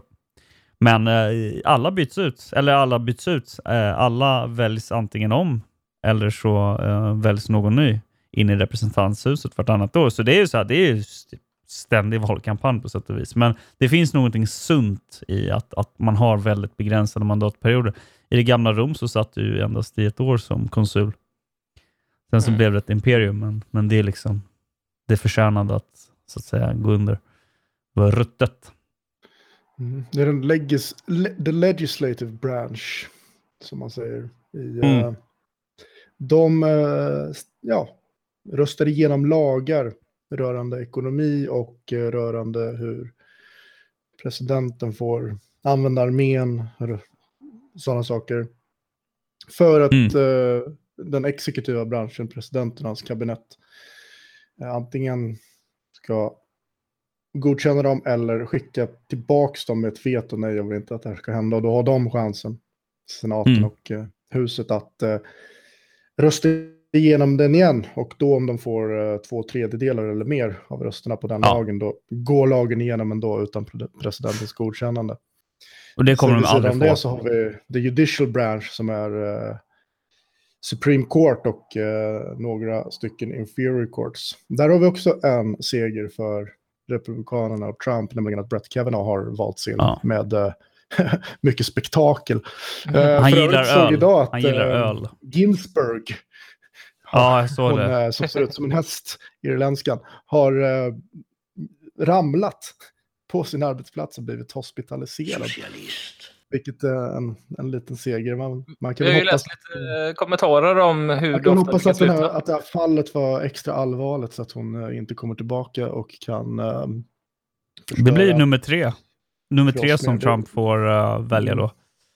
Mm, och det, det, det branch ska på något sätt reglera hur eh, huset och eh, den exekutiva branschen Ja. får, får liksom trixa med de regler och stifter. Så det, det, det, det är en ganska avancerad apparat, men det är en apparat som på något sätt, ta- tanken med den går tillbaka till, till eh, konstitutionen. Ja, som i sitt går Författningen, tillbaka till det- Den ska ta Montesquieu. bort eh, mycket makt ifrån någon enskild eh, del. Ja. Alltså att presidenten ska inte bli en gudakejsare eh, och de olika husen ska inte bli liksom representativ demokrati och hela den här biten. Det ska bli lite som att de här tre kan så att säga cancellera ut varandra på olika sätt. Och jag skulle vilja säga att positiv, positivt för, för oss, om man säger så, i och med att Trump är väl kanske den figur idag som man hoppas i alla fall fortfarande ska kunna hålla det militärindustriella komplexet och eh, den neokonservativa impulsen till att skapa en ny världsordning där allting är likformigt och en valuta, en världsregering och hela den här biten som, som man ser händer eh, lite schack. Eh, ja, och det, det, utifrån vårt perspektiv att behålla en multipolär värld där vi är en pool helt enkelt, eh, så är det bra bedömt. Ja, alltså USA behöver ju, behöver ju gå tillbaks till en, eh, en förkrigstida filosofi, alltså en typ av isolationism. Där USA är, eh, som du säger, en, en motpol, inte en del av oss, men en slags motpol, en konkurrent. Det är ju där vi vill ha USA. Vi vill inte att, ha USA som en antagonist, som ett Nej. imperium som sprider perversa idéer och ideologier, utan vi är nöjda med att se USA som en konkurrent, så, som ett, eh, förvisso ett brodersfolk, men bröder kan mycket väl konkurrera. Eh, ibland är bröder överens, ibland inte, men eh, broderskrig och liknande, sådant är vi ju starkt, starkt emot. Och Trump är ju liksom på något sätt ändå ett steg i en rätt riktning. Han har uttalat idéer som vi inte har fått se en president tala om sen förkrigstiden, alltså före första världskriget och framförallt andra världskriget, där agendan sattes. Uh, nej, men det är helt rätt det du säger Gustav. Det är, det är viktigt att påpeka att USA har ju omfamnat Montesquieus ma- maktdelningslära om verkställande, lagstiftande och dömande makt på ett sätt som jag tror inte vi riktigt ser i Sverige. Uh, för att i Sverige så uh, är den dömande makten den är ganska svag när det kommer till konstitutionella frågor. Eh, och den, eh, förvisso finns det ju eh, i Sverige då bestämmelser om eh, hur man håller isär verkställande makt på ett sätt som jag upplever kanske är direkt negativt, där man inte tillåter ministerstyre. Det finns, vi, vi behöver liksom en stark man som går in och säger att nu går vi in i Husby och rensar upp. liksom, låt gummikulorna flyga ungefär. Då står, då står liksom justitieministern där på barrikaden ungefär. Alltså lite, lite, av den, eh, lite av den makten behöver vi. Och sen ska vi inte ha någon eh, typ av konstitutionell eh, domstol i Sverige så som man har i USA. För att, eh, eh och det gick jag igenom i ett annat avsnitt för ett tag sedan, där jag radade upp alla förluster som konservativa och traditionalister har lidit i USA i modern tid är avgörande från högsta domstolen. För där har ju vänstern, det liberala då, eh, sedan eh, eh, 50-talet eh, på olika sätt dominerat domstolen. Och satt agendan för hela landet och kört över alla, allt folk och folkviljan överlag. Ehm, så så det, det är helt rätt att, att, att ta makten i högsta domstolen. Om ingenting annat så, så kan det bli Trumps största arv, även om muren inte byggs. Mm. Eh, Eh, en annan sak då som hände när eh, Demokraterna här tog makten i huset är att de får vissa eh, privilegier att undersöka saker, starta utredningar genom olika kommittéer. Och eh, någon nämnde irländarna förut. Jag läste en artikel om att eh, irländarna har fått väldigt höga positioner i några av de mest betydande kommit kommittéerna. Då. Och de kommer helt enkelt fokusera på att göra det som Republikanerna delvis gjorde mot Obama, det vill säga att sitta och utreda allting relaterat till Trump. Naturligtvis aldrig släppa igenom något förslag, försöka urvattna alla budgetar och så vidare. Så de här två åren fram till nästa val kommer ju vara lite dödläge vad gäller muren exempelvis, som är extremt symboliskt viktig. Mm. Um, jag tycker mig ana lite anti-irländskism i ditt uttalande här. Ja, nej men det, det vet jag. Det, jag, jag har lite svårt för potatisfolket, vad ska jag säga? Liksom. Uh, ni får göra er egen tolkning. Um, man, man, kan säga om Republikanerna, om man ser Trump som blev vald 2016, tillträdde 2017. Uh, eh, under de här, uh, under de här två åren drygt då, som han har suttit, så, så har man nästan inte åstadkommit någon typ av lagstiftning. trots majoritet i båda kamrarna. De flesta lagförslagen krävs det en enkel majoritet. Uh, och det här, eh, vad det här valet har inneburit är att det klargjort lite grann skiljelinjerna. Trump, som vi alla som har följt honom vet, han fungerar bäst nästan i underläge. Alltså han är en riktig jäkla slugger när han är inträngd i hörnet. Alltså då, det är då han reagerar. Och nu när det är väldigt tydligt att man inte har majoritet eh, i kammaren och inte kommer kunna få igenom finansiering av MUN exempelvis, då, då finns det en klarhet och en tydlighet som har saknats lite grann. För Trump har varit, varit tvungen att slåss väldigt mycket internt i partiet. Han har ju alltså tagit över en institution som har följt den globala agendan om befolkningsutbyte, om eh, att flytta över makt från eh, nationer och folk till eh, superöverstatliga institutioner, typ FN och liknande. Världsbanken. Han har ju kommit och, och, och i det militärindustriella komplexet, han har kommit och på något sätt försökt sätta emot. Han, han har ju bedrivit ett krig på tio olika fronter. Uh, I och med att han har förlorat uh, majoriteten i huset så behöver han åtminstone inte bedriva ett internt krig mot partiet i det avseendet. Och det, det kan faktiskt vara ganska bra. Uh, många av kandidaterna som han stöttade har vunnit sina val, medan en hel del kandidater som inte stöttade Trump-agendan, som är republikaner, förlorade. Um, så, så, det sänder också en tydlig signal att Trump, alltså hans brand, som han hade sagt i USA, hans brand, hans varumärke är ganska starkt. Och det, det, kan, eh, det kan spela en avgörande roll. Um, hela, hela efterspelet är också kanske uh, värt att gå in lite på. Att uh, Trump har ju nu dels uh, gjort sig av med Sessions. Och Sessions, Jeff Sessions, justitieministern, han har varit bra i det avseendet att han har drivit på en ganska restriktiv politik när det kommer till eh, uh, invandringsblocket.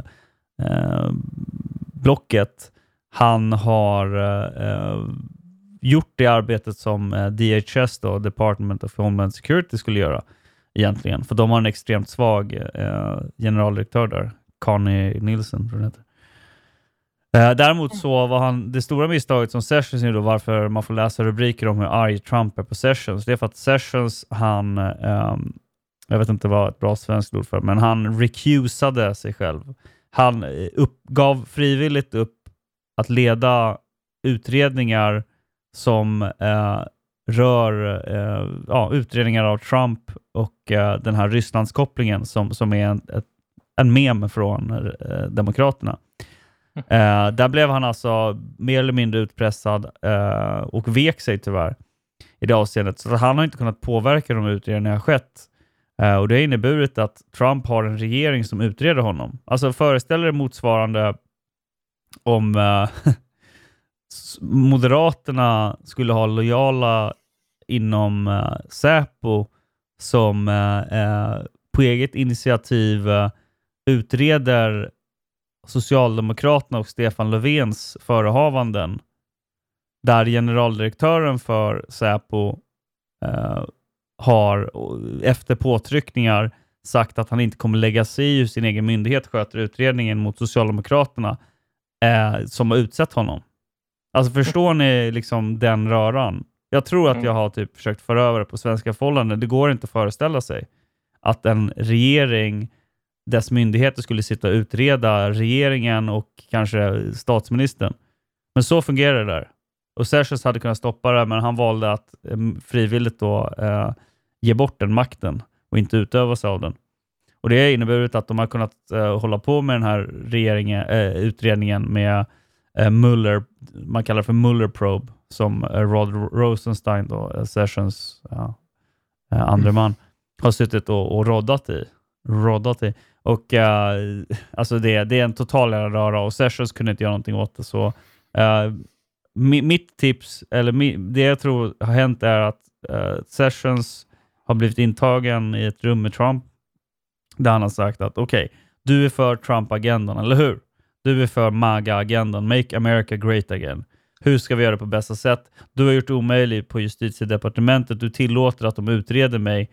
Uh, och det är såklart att en man som Trump, du, du kan hitta någonting om du går tillräckligt långt tillbaka. Det var det här Demokraterna gjorde mot Clinton på, på uh, 90-talet också. De hittade mycket väl liksom, till slut ett par kvinnor och någon av dem var beredd att gå upp och vittna och sen så blev det en enorm cirkus. Vad hade han gjort? Han hade legat runt. Uh, möjligen, möjligen våldtagit en kvinna för många, många decennier sedan. Men, uh, uh, och Trump säger så här att okej, okay, Sessions, eh, efter att han, Sessions var senator i Alabama, han lämnade eh, sin senatorspost för att bli justitieminister och då vanns hans senator, senatorspost av en demokrat det här valet till den senatorspost kommer ske 2020. Så Trump sa helt enkelt, du gör inte ditt jobb på justitiedepartementet på det sättet som jag förväntade mig av dig. Det är lika bra att du avgår, kandiderar till Alabama, blir senator. Vi tryggar, vi får ännu en liksom, trygg eh, senatorspost och så kan jag sätta in eh, min kille på det här. Och uh, det verkar ungefär, förhoppningsvis, om Sessions ställer upp så verkar det uh, vara det som som uh, kommer att hända helt enkelt. Uh, mm. Ja. Och sen så är hans efterträdare en total Uh, vad fan heter han? Han heter Whittaker. Eh, heter han. Eh, som kommer att efterträda då Matthew Whittaker som är kommer vara ställföreträdande justitieminister. Jag gick in på hans Twitter. Han har liksom hans omslagsbild är där han kör ett militärpress på typ 100 kilo. så uh, det är en kille som gillar öl. Han gillar att dricka öl. Han gillar tjejer, han gillar att lyfta. Och han är 100% med på Trump-tåget. Så uh, vad fan, vad kan gå fel liksom? Mm, det är ehm, frågan. Det är frågan Man får inte heller låta sig luras för mycket av de här uh, Chad-snubbarna. Um, det, det, är lätt att bli bedragen av optiken men ändå så är de uh, uh, neokonservativa knähundar när man studerar dem närmare. Men det är ändå Bolsonaro, en bra början om man säger så. ja, alltså det är återigen så här, vad förväntar vi oss visar vi utfallet? Det, det är ju lite det ja. som, som är eh, perspektivet på vad man vill få ut av det här. Alternativet mm. att helt och hållet vara frånkopplad från alltså, realpolitiken. Det tycker jag, är, jag vet inte om du har läst eh, Stig Marks bok Memetisk krigföring, men han gör ett ganska bra case för varför det inte är bra att ha den liksom totala, ja, alltså vad, vad, vad en nihilist, eh, var svartpillrad på all typ av eh, politik som syftar till att ja, genomföra agendan som vi ändå eh, på något sätt hoppas att de ska genomföras. Men ja, alltså, vi lever i en hopplös värld där alla böjer knät mm. till, eh, mm. till Irland. Och, och ett av de mest plågsamma minnena jag har från valet är när, eh, när Trump går och talar inför den här irländska superorganisationen i USA som mm. Eh, har en budget på en, typ tusen miljarder kronor som syftar till att bara bry sig om eh, Irlands geopolitiska läge. Och han var tvungen att gå upp dit och liksom berätta hur mycket han älskar det irländska folket, hur fantastiska de är, att de kommer göra allting för att, uh, liksom allt, på, på, ett sätt som man aldrig ens skulle kunna säga om USA, kommer göra allt för att representera det folkets intressen. Det är plågsamt. Uh, men uh, ja, eller när, eller när, plågsam värld. Irlands ledare Netanyahu går och ställer sig framför kongressen. Mm. Och alla bara applåderar och vilket fantastiskt tal det här var. Otroligt. Är det för att Netanyahu är en så bra talare? Eller är det för att de vet att det sitter eh, representanter från den här irländska intresseföreningen i bland dem och håller koll på vem är det som inte ställer sig upp och applåderar? Eh, Mm. Du vet, hämningslöst. Eh, den personen kanske vi ska dra undan mattan lite för genom att använda vår penningmakt. Det är lite så, mycket sånt också. Mm. Och det är som sagt det är lätt att bli svartpillrad, men man får väl ändå leta efter de här ljuspunkterna, efter guldklimparna i, eh, i sörjan helt enkelt. Och eh, så fort det är någon som på något sätt, Ron Paul tyckte väl jag är väl den som jag kanske håller som högst när det kommer till eh, folk som verkligen har motsatt sig eh, den eh, nya världsordningen och eh, atlanticismen och helt enkelt eh, stått sin mark, stand his ground.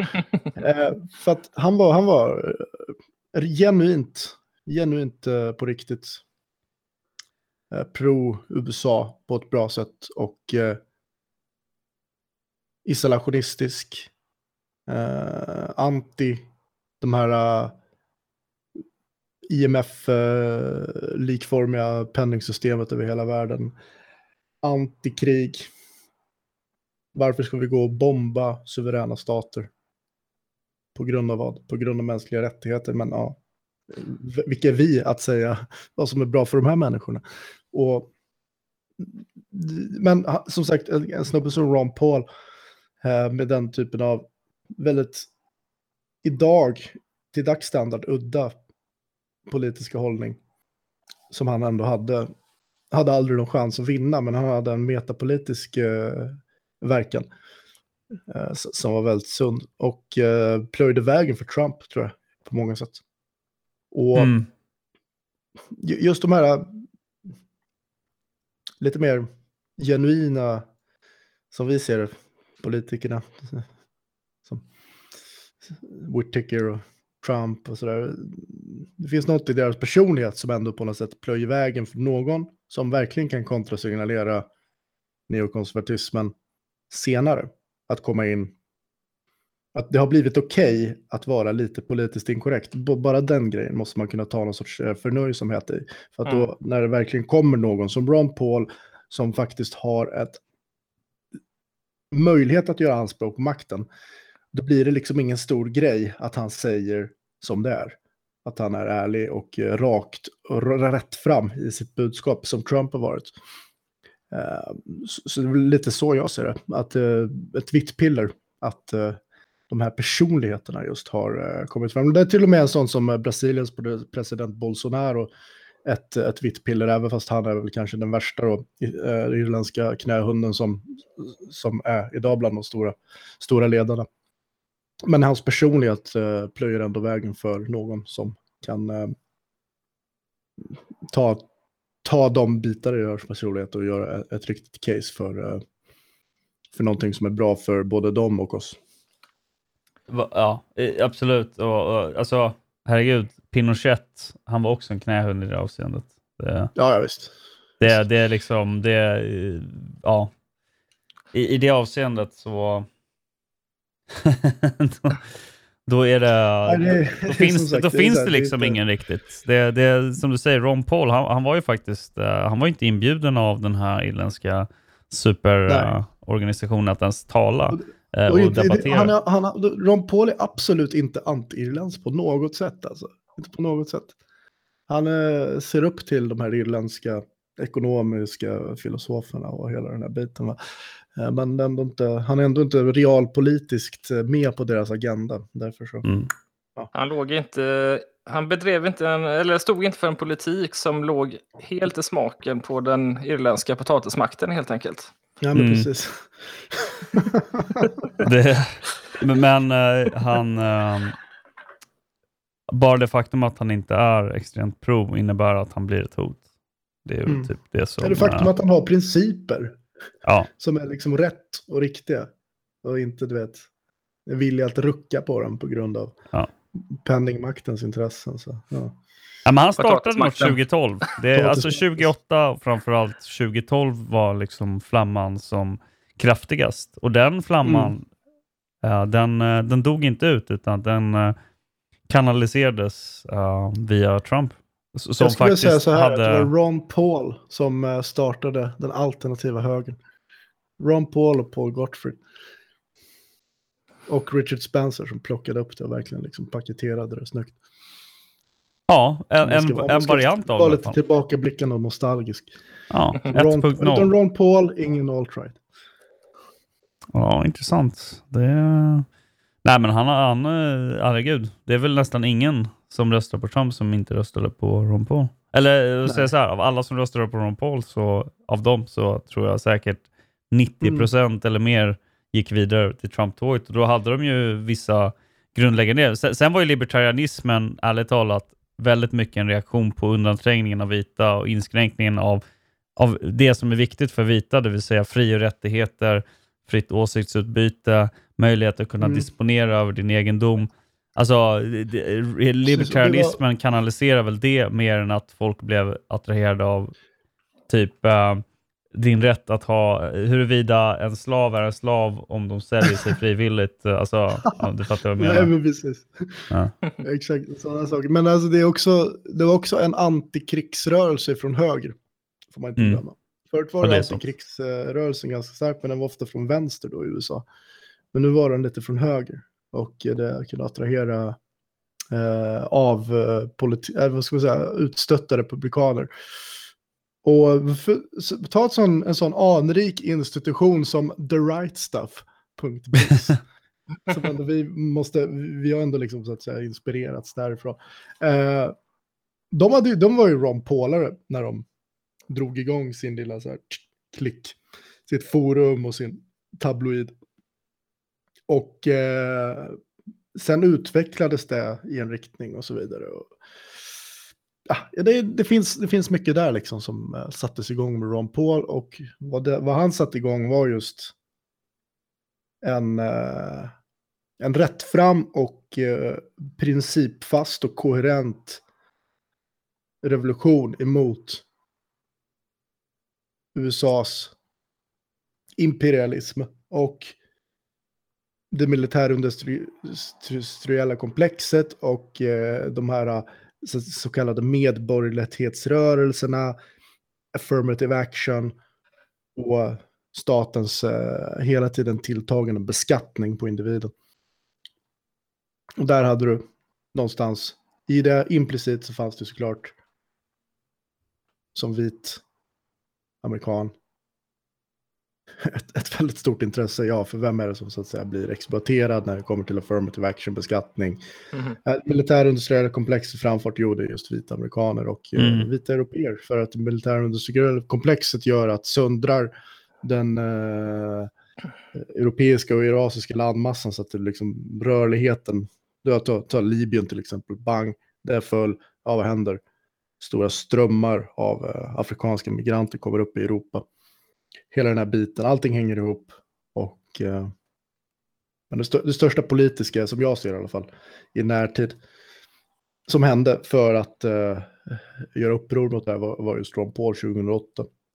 Sen fanns ju såklart upproret innan i olika, i olika europeiska små politiska rörelser, men också i USA. Men det var då folk blev verkligen medvetna om det på något sätt. Mm. Elden började stiga lågorna började stiga. Jag kan mm. faktiskt bara lite snabbt dra ett, eh, ett rött piller angående det här med eh, affirmative action i USA. Eh, jag läste en studie där man undersökte de olika etniska gruppernas attityder till eh, eh raskvotering eh, utifrån olika ställda premisser. Huruvida det exempelvis eh, drabbar vita eh, amerikaner negativt eller om det inte gör det.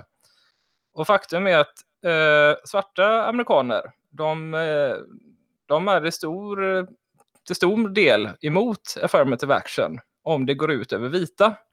Men sen så har vi det här folket eh, irländare. De är för affirmative action oavsett om det drabbar vita negativt eller inte. kan man fundera lite på.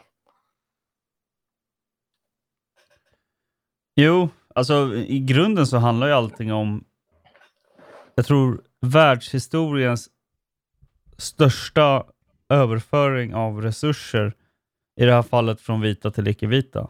Alltså, allt har sin grund i det. Vi har resurser, de vill ha våra resurser. De ägnar sig åt olika typer av känslomässig manipulation, ekonomisk eh, schavottering, eh, överföringar eh, i, genom så kallat bistånd till tredje världen och även Irland som Eh, en stor biståndsmottagare. Alltså, så, så, så, det är liksom grunden och det antivita narrativet kommer bara som... Eh, det används som moralisk och känslomässig utpressning och även som en slags sköld för eh, de icke-vita då som eh, tycker att det är omoraliskt att ta resurserna kan ju gömma sig bakom olika typer av historiska strukturella förtryck. Vilket ärligt talat, om man ska vara eh, riktigt, eh, man ska gå till det allra mest basala, så om du förlorar en fotbollsmatch, är du förtryckt då? Eller var du helt enkelt bara sämre? Vi var bättre. Vi var bättre på att kriga. Vi var bättre på att erövra, för att det låg inom, eller ligger också latent in i vår själ att utforska och erövra vår omvärld. Av olika mm. anledningar. Uh, men så var det. Och uh, uh, att bli ett offer för sin egen framgång, visst, det är väl en typ av... de kan ju tycka att det är en typ av kosmisk rättvisa, men faktum är att det är inte de som gör mål på oss, det är vi som är självmål. Mm. Jag tror att vi, vi, kan väl, vi kan väl säga att vi är ganska nöjda med det där. En, en liten rolig sak bara, att det kanske är den mest politiskt inkorrekta representanten för Republikanerna, Steve King, så, som har typ åkt till uh, uh, Europa och hängt med uh, Marie, Mar Marie Le Pen och ja, olika typer av, enligt, enligt amerikanska medier, högerextremister i Europa. Han var faktiskt den enda republikan som vann Iowa. Övriga tre förlorade. Och han, han var så mm. kontroversiell att JOPE, alltså um, etablissemanget inom Republikanerna, drog tillbaka sitt stöd och kammaren. Uh, så ja, men du vet, det finns sådana personer som, um, som tar sig igenom uh, bruset. Man bokstavligen har, hör uh, stöveltrampet. Jag, uh, jag hör det Jonathan, jag hör det, jag ser det Jonathan. Du, du, du. vi, har, vi har fått så väldigt mycket donationer av um, våra eh, fantastiska eh, lyssnare och folk som stöder oss och gillar det vi gör. Så det kommer ta ett tag att gå igenom den. Uh, så jag föreslår att vi helt enkelt bara uh, går vidare till det segmentet. Nu. Yes. Uh, bra.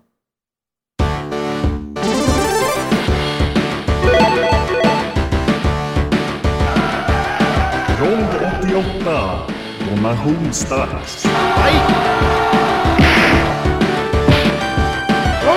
Hadouken! Avec boom! Hadouken!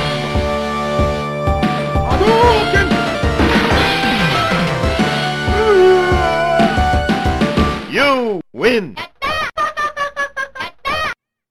Uh, eh, till att börja med, innan jag läser upp någonting annat, uh, så, så, tänkte jag bara säga att uh, insamlingen till Rättsfonden är tills vidare avslutad för att jag tycker att vi har fått in de medel som bör täcka alla eventuella utgifter och kanske lite därtill.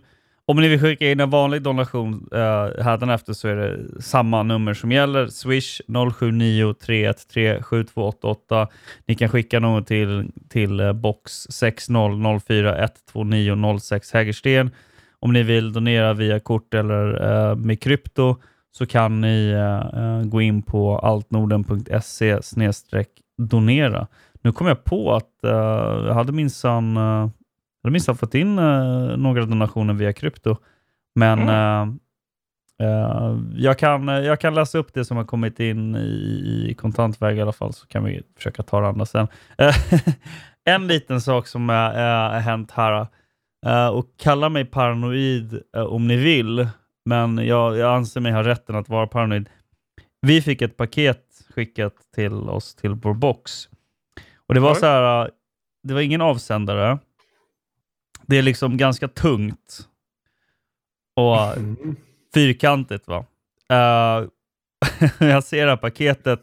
Det här var, jag hämtade ut det två dagar sedan. Någonting. Du vet, det är rättegång, det är massa uppmärksamhet och så vidare. Jag känner bara att jag kan potentiellt sett gå och bära på en brevbomb. Och Jag gick hela vägen från posten hem och tänkte bara så här.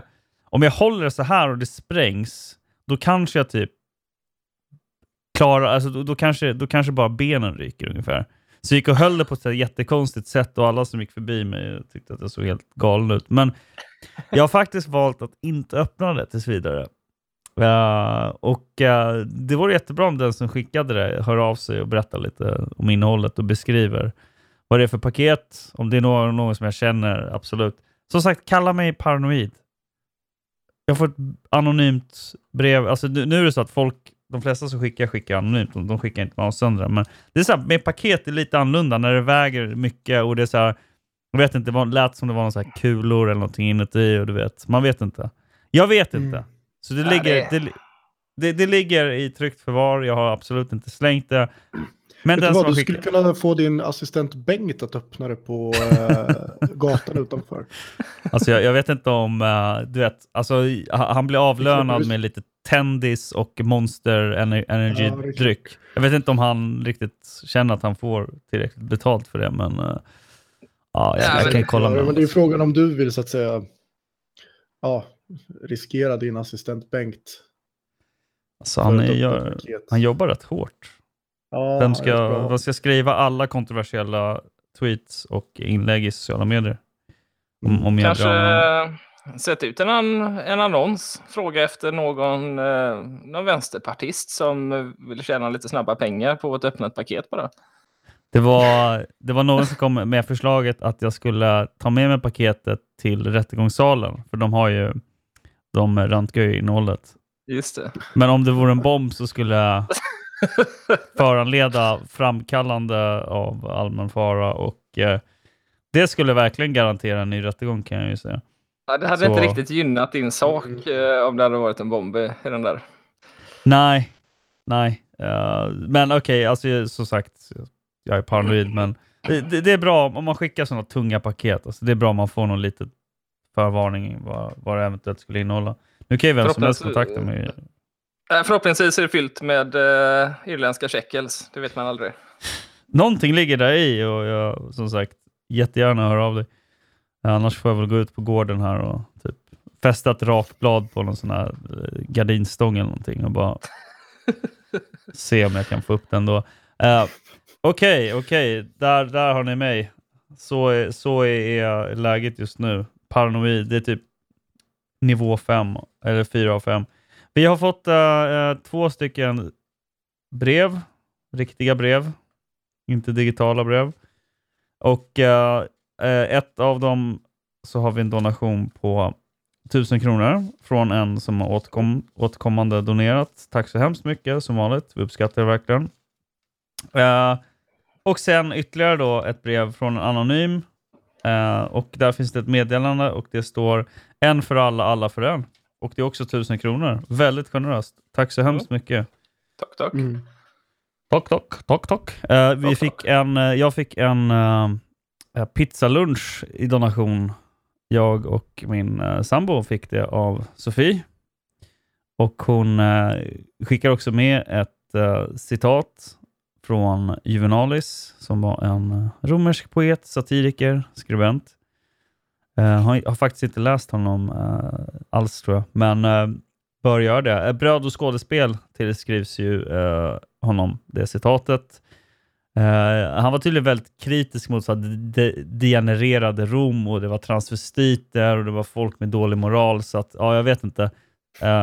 vi bekämpar en slags evig kraft som försöker bryta ner oss. och hon skriver, vi fick både och idag med hänvisning till bröd och skådespel. Undergången är den nära. Eh, nej, alltså du är din egen eh, Messias. du, är, du är din egen jarl, om man säger så. Vi skriver alla vår berättelse och eh, eh, det är du som väljer. Undergång kan ju vara någonting som renar och eh, för oss tillbaka till ett tidigare stadium. Ja. Undergång kan ju bara vara att cykeln går in i nästa fas. Mm. och att livet är cykler. Mm. Och det är bara att rida vågen så att säga. Att surfa Kali Yoga. Mm. Som vi gör nu. Ja. Det här, den här delen är ju såklart den lägsta, hoppas vi i alla fall. Det kan inte bli mycket, mycket värre än så här i termer av spirituell eh, öken. Men... eh, Var försiktig med vad du hoppas. Jag såg precis en trailer för en svensk kortfilm som för övrigt har finansierats av Filminstitutet som för övrigt finansieras till 100% med skattemedel som handlar om do, en... do tell. Jo, oh ja. Oh ja. Håller i dina eh, brallor för att de kommer prassla rejält nu. Det kommer, det kommer höras eh, väldigt tydligt. Jo då, eh, det är en kortfilm. Den går ut på en, eh, en, eh, en svart ung tjej som får låna en uh, strap-on, alltså en dildo, som hon fäster på sig själv. Och eh, sen ser man då, det har jag bara sett trailern, men eh, jag har läst lite om handlingen, så ser man hur hennes eh, pojkvän kommer och han är sån här, du vet, fotbollssvenne. Inte någon sån här soja, soyboy, utan han är en fotbollssvenne. Han ser ut som en sån här regelrätt fotbollssvenne. Uh, ehm, och uh, tydligen då går handlingen ut på att uh, hon känner att hon är inrutad i det här förhållandet och i så här heteronormativitet. Och eh, hon vill helt enkelt då testa var gränserna går och använda den här strap-onen på den här fotbolls-Anders. Och ehm, jag tolkar det inte som ett annat sätt att det här är den här, eh, hon regissören då, det är hennes undermedvetna som försöker illustrera det faktum att det svenska folket blir ja, K-N-U-L-L-A-D-E av eh, främlingar.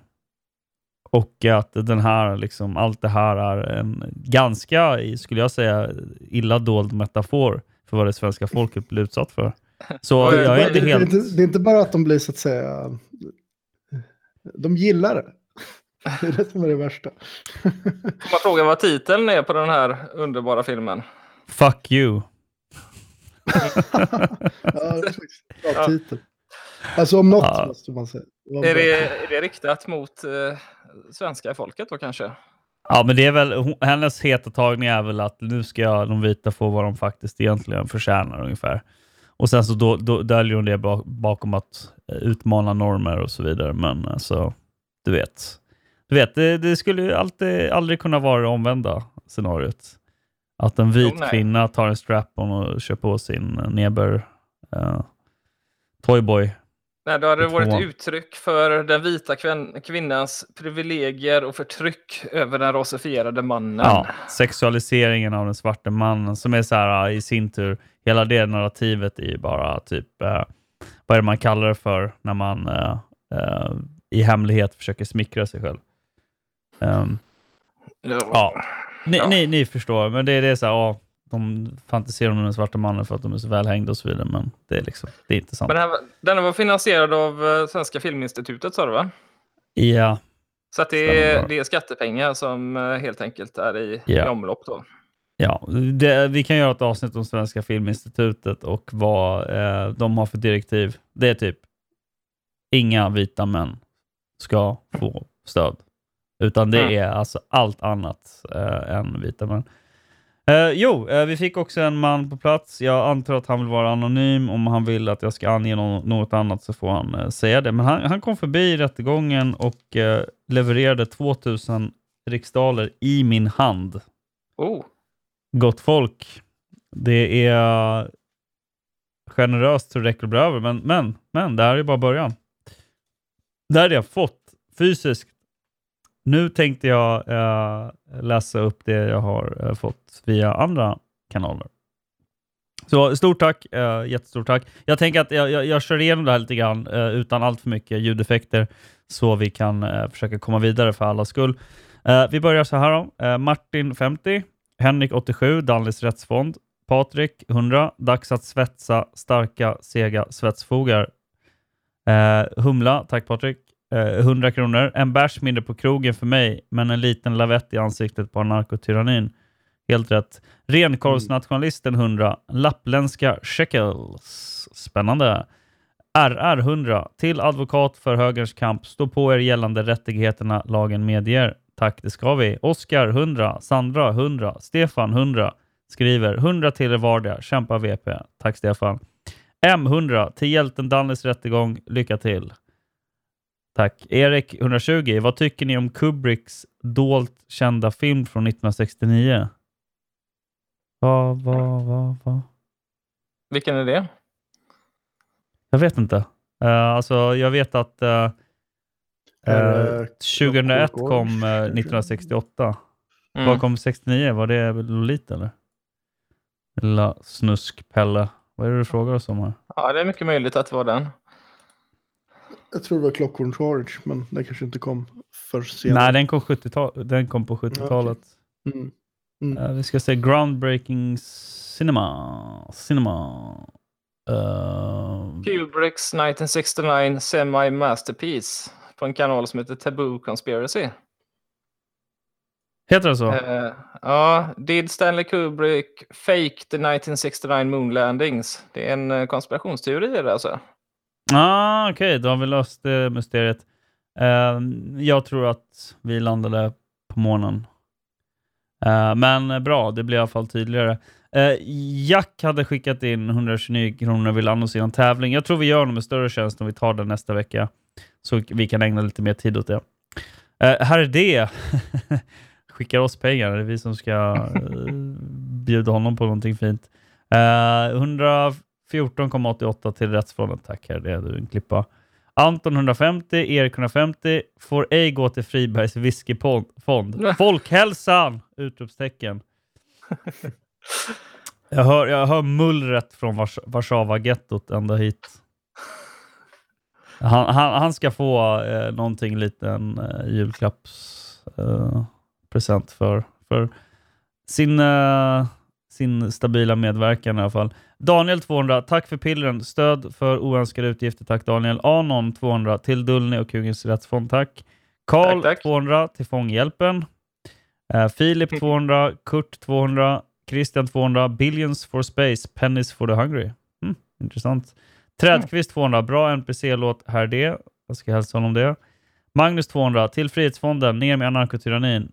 Såklart. Niklas 300, mm. Dannes rättsfond, Anders 300, Jesper 300, ett litet bidrag till rättsfonden, Anette i Mälarhöjden 300 till rättsfonden, Rickard 300, donera. Tack allihopa. Erik 300 i kampen mot anarkotyrannin, jajamensan. Berra 300, Peppe Kurdi 300, en blygsam donation på 300 riksdaler. Det är vi väldigt tacksamma för. Eh, Mats 300 till Kampfonden, Viktor 300, Johan 300, lycka till på rättegången. Tack Johan, jag känner att det gick någorlunda bra. Johan 400, Järnbiten 477, anarkotyranniprocesserna mot Dulny och Hugin. Tack Järnbiten. Tack. Mattias 500 plus 7. Stöd till Pepparsprays Dalny och Hugins dagsböter samt Fribergs whiskysamling. Jag tror att den, det, var, det var de där sju kronorna. Då, så att, uh, ja. Uh, jag vet inte, i Polen kan man få ganska mycket för 7 kronor. Uh, Göran 500 till Dulny och Hugens rättsfond. Tack. Harald 500, mm. Mikael 500 till Fånghjälpen. Tackar. Ulf 500 NA Defense Fund. Jajamensan. Mm. Anders 500, ej till whisky. jag, gillar, jag gillar när, man, när, man, när man drar den lilla uh, historien eller trudelutten om Fribergs whiskyfond. Så slutar med att folk donerar för att de inte vill att pengarna ska gå till whiskyfonden. det, är, det är väldigt intressant uh, psykologi där på gång. S skickar 500, Rättsfonden. Tack allihopa. Louise 500, Anarkotyranni, Dullnys rättsfond. Tack Louise. Alexander 500 till Rättsfonden. Håkan 500, ett litet bidrag till Rättegångskassan. Kämpa på. Tack så mycket Alexander, tack så mycket Håkan. Mattias 500 till Krigskassan. Magnus 500, en god vän till oss. Solidarinorsk. Um, vad betyder det exakt? Uh, vet, Gustav kan kanske kolla det. Ingen aning. Låter som en okay. uh, rysk vodkasort tycker jag.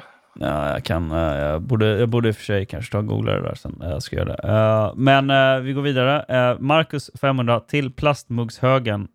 Söderman Drops, tack. Men då kan man fråga sig, och det gör jag. Vi kommer att segra och då kommer vi att driva ut lögnarna ur lögnarkämpen med både piskor och spikklubbor! Klassikern. Hoppas det var värt det. Jörgen 500, hoppas allt går bra i rätten. Ni är inte själva. Tack. Det var en härlig uppslutning idag. Peter 500, till stöd mot rättssäkerhetshaveriet. Skit i bögsprayen. Ett slipat skohorn funkar bättre. ja, där hörde ni.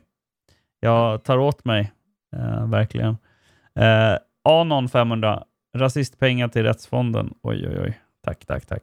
Eh, Rasmus 514. En för alla. Alla för en. Mm. Christer 600. För ert bidrag till den inspiration som ger Radio Laddhöger. Nu kan man äntligen både se fram emot veckans början och slut. Tack! Får väl se till att eh, eh, ta och eh, bjuda Ulven på en, eh, en stor stark i alla fall. Eh, som tack för deras eh, fantastiska arbete. Jag har inte hunnit lyssna på eh, avsnitt fyra än. Jag ska göra det eh, imorgon. Sparar det faktiskt. Eh, så jag lyssnar på laddhögen på fredagar med, medan alla andra lyssnar på Vita pillret. Så jobbar jag. Um, Viktor 888, tack och snälla fortsätt. Absolut Viktor, med ditt stöd så underlättar det väldigt mycket för oss. Fredrik, 1000 kronor. Uh, nu kan jag börja köra. Med de här kan man köpa allt, speciellt när man har många, många av dem. Stort tack Anton, våran vän Anton. Uh, våran skribentvän Anton. Ja, uh, Anton skickade 1000 kronor till Rättsfonden och det värmer ju särskilt när det är någon man känner väldigt bra. Stort tack Anton. Uh, hamnar du i liknande situation så kommer vi naturligtvis ställa upp för dig. Vi gjorde en insamling tidigare till en kvinna som uh, blev utsatt för narkotyraneri. Jag tror att vi fick ihop i alla fall så att det täckte hennes böter och blev över. Uh, uh, kan bara tillägga som en extra punkt i protokollet att uh, hon var på sin andra rättegång idag eftersom hon Mm. överklagade sin uh, domen som hon fick. mm. Så att uh, Du vi hörde lär det? väl höra snart hur, hur, hur det gick med det. Ja, precis. Och eh, ja, Jag hoppas det går så bra som möjligt. Eh, det har inte varit lika mycket uppmärksamhet kring det, men eh, ja, vi, vi håller tummarna för nu, naturligtvis. Mm. Eh, gör vi det. Och eh, Sen så har vi Olof 1000. Eh, han hade faktiskt en fråga här. Eh, vad hade AFS kunnat göra bättre om något? Och det är en ganska, det är en ganska bred fråga. Alltså. Det vore intressant om man kunde få med några AFS-killar och prata om det. Vad Mm. de tycker själva. Mm. Jag tror att de måste ju ha en del tankar. Vi eh, förhoppningsvis kan få med eh, två stycken av dem inom eh, Mm. inte allt för länge. Det, det, det ligger Intressant. faktiskt... Ja, jo, men vi har ju typ två saker vi ska göra den här månaden. Dels ska vi göra ett eh, avsnitt om Arctos Journal och sen så skulle vi ta och eh, få med en eller två AF, AFS-are och eh, ja, fråga vad fan som hände. Jag har ju pratat med väldigt många AFS-are nu i efterhand. Jag börjar ju få en klar bild av ungefär hur, hur det såg ut internt också. Mm. Ja, jag tror kanske att en sak som... Vi, vi ska spara den diskussionen till senare, men jag, jag, tror att, jag tror att de också eh, gick på lite sin egen hype. Och eh, det är lätt hänt. Eh, grupppsykologi, eh, där kickar överlevnadsmekanismer in och eh, byggde upp förväntningar som, som de själva eh, så att säga inte, inte kunde leva upp till, men som de även internt då eh, faktiskt eh, eh, de, blev, de blev eh, de hade orealistiska förväntningar på sig själva. Det tror jag att man måste, man måste vara väldigt krass, väldigt machiavellisk i ett sånt läge och vara sten, sten, stenhård och väldigt iskall och inte eh, dras med i sin egen hype. Eh, men eh, jag, jag tror liksom att alldeles oavsett den faktorn var, inget, var inte avgörande för valresultatet. Men den kanske är avgörande för internmoralen Mm. och, och viljan att vilja fortsätta jobba. Nu, nu eh, har jag, av det jag har hört och sett, så, så kommer de ställa upp i EU-valet. Eh, men eh, det, det får de själva gå ut med och bekräfta. Det är inte 100 procent, men jag vet inte om de har gjort det, men ja, vi, vi får se. Alltså, det är väl ingen hemlighet att de har sagt att de ska göra det. Men ehm, så, så, så, så. Eh, Peter, tusen. För framtida osköna juridiska kval. Tack Peter, jag hoppas att det inte blir fler, men det är väldigt generöst av dig. Jonas skickade 1337 för att han är lit. Han är lit. Han är ingen vanlig pleb, han är en lit. Ja, det ger, eh, ger mig flashbacks till eh, min, eh, mina tidiga eh, år i, eh, i vuxenlivet. När man åkte på LAN med, med alla som var lit och Mm. eh, nördade sig. Sköt du många kvinnliga NPCer då också? Eh, ja, det har jag nog eh, gjort rätt mycket i min ungdomstid faktiskt, eh, vill jag minnas. Ja, är det Eh, därför beroende på du, vilket, vilka spel som det gäller. Mm. Ja, men det är tur att du, tur att du passade på innan det blev olagligt. Ja, Eh, idag det- skulle jag aldrig våga göra det. Uff. Nej. Eh, bra där. Vi har Hans, våran vän Hans, som vi alla respekterar och ser upp till. Ha- Hans! Hans. Eh, ni tar en kul, han skickar 1488. Han säger ni tar en kula för oss, vi tar supportansvaret. Och eh, ja, Hans, det får man ju säga att det har du verkligen gjort på många sätt. Eh, och eh, vi, eh, vi är dig väldigt tacksamma för detta. Jag ska, jag ska ge en liten, han får den här. Eh, jag måste bara släppa den här. Här, eh, här vi.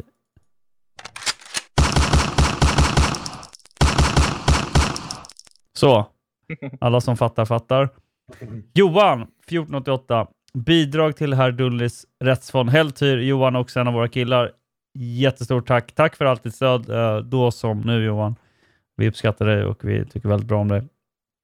Eh, och eh, slutligen, Tired Pessimist, den absoluta galningen.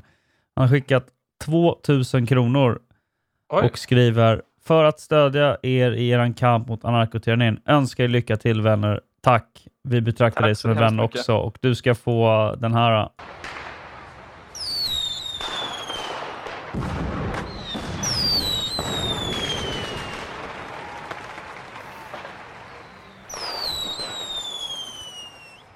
Sådär ja.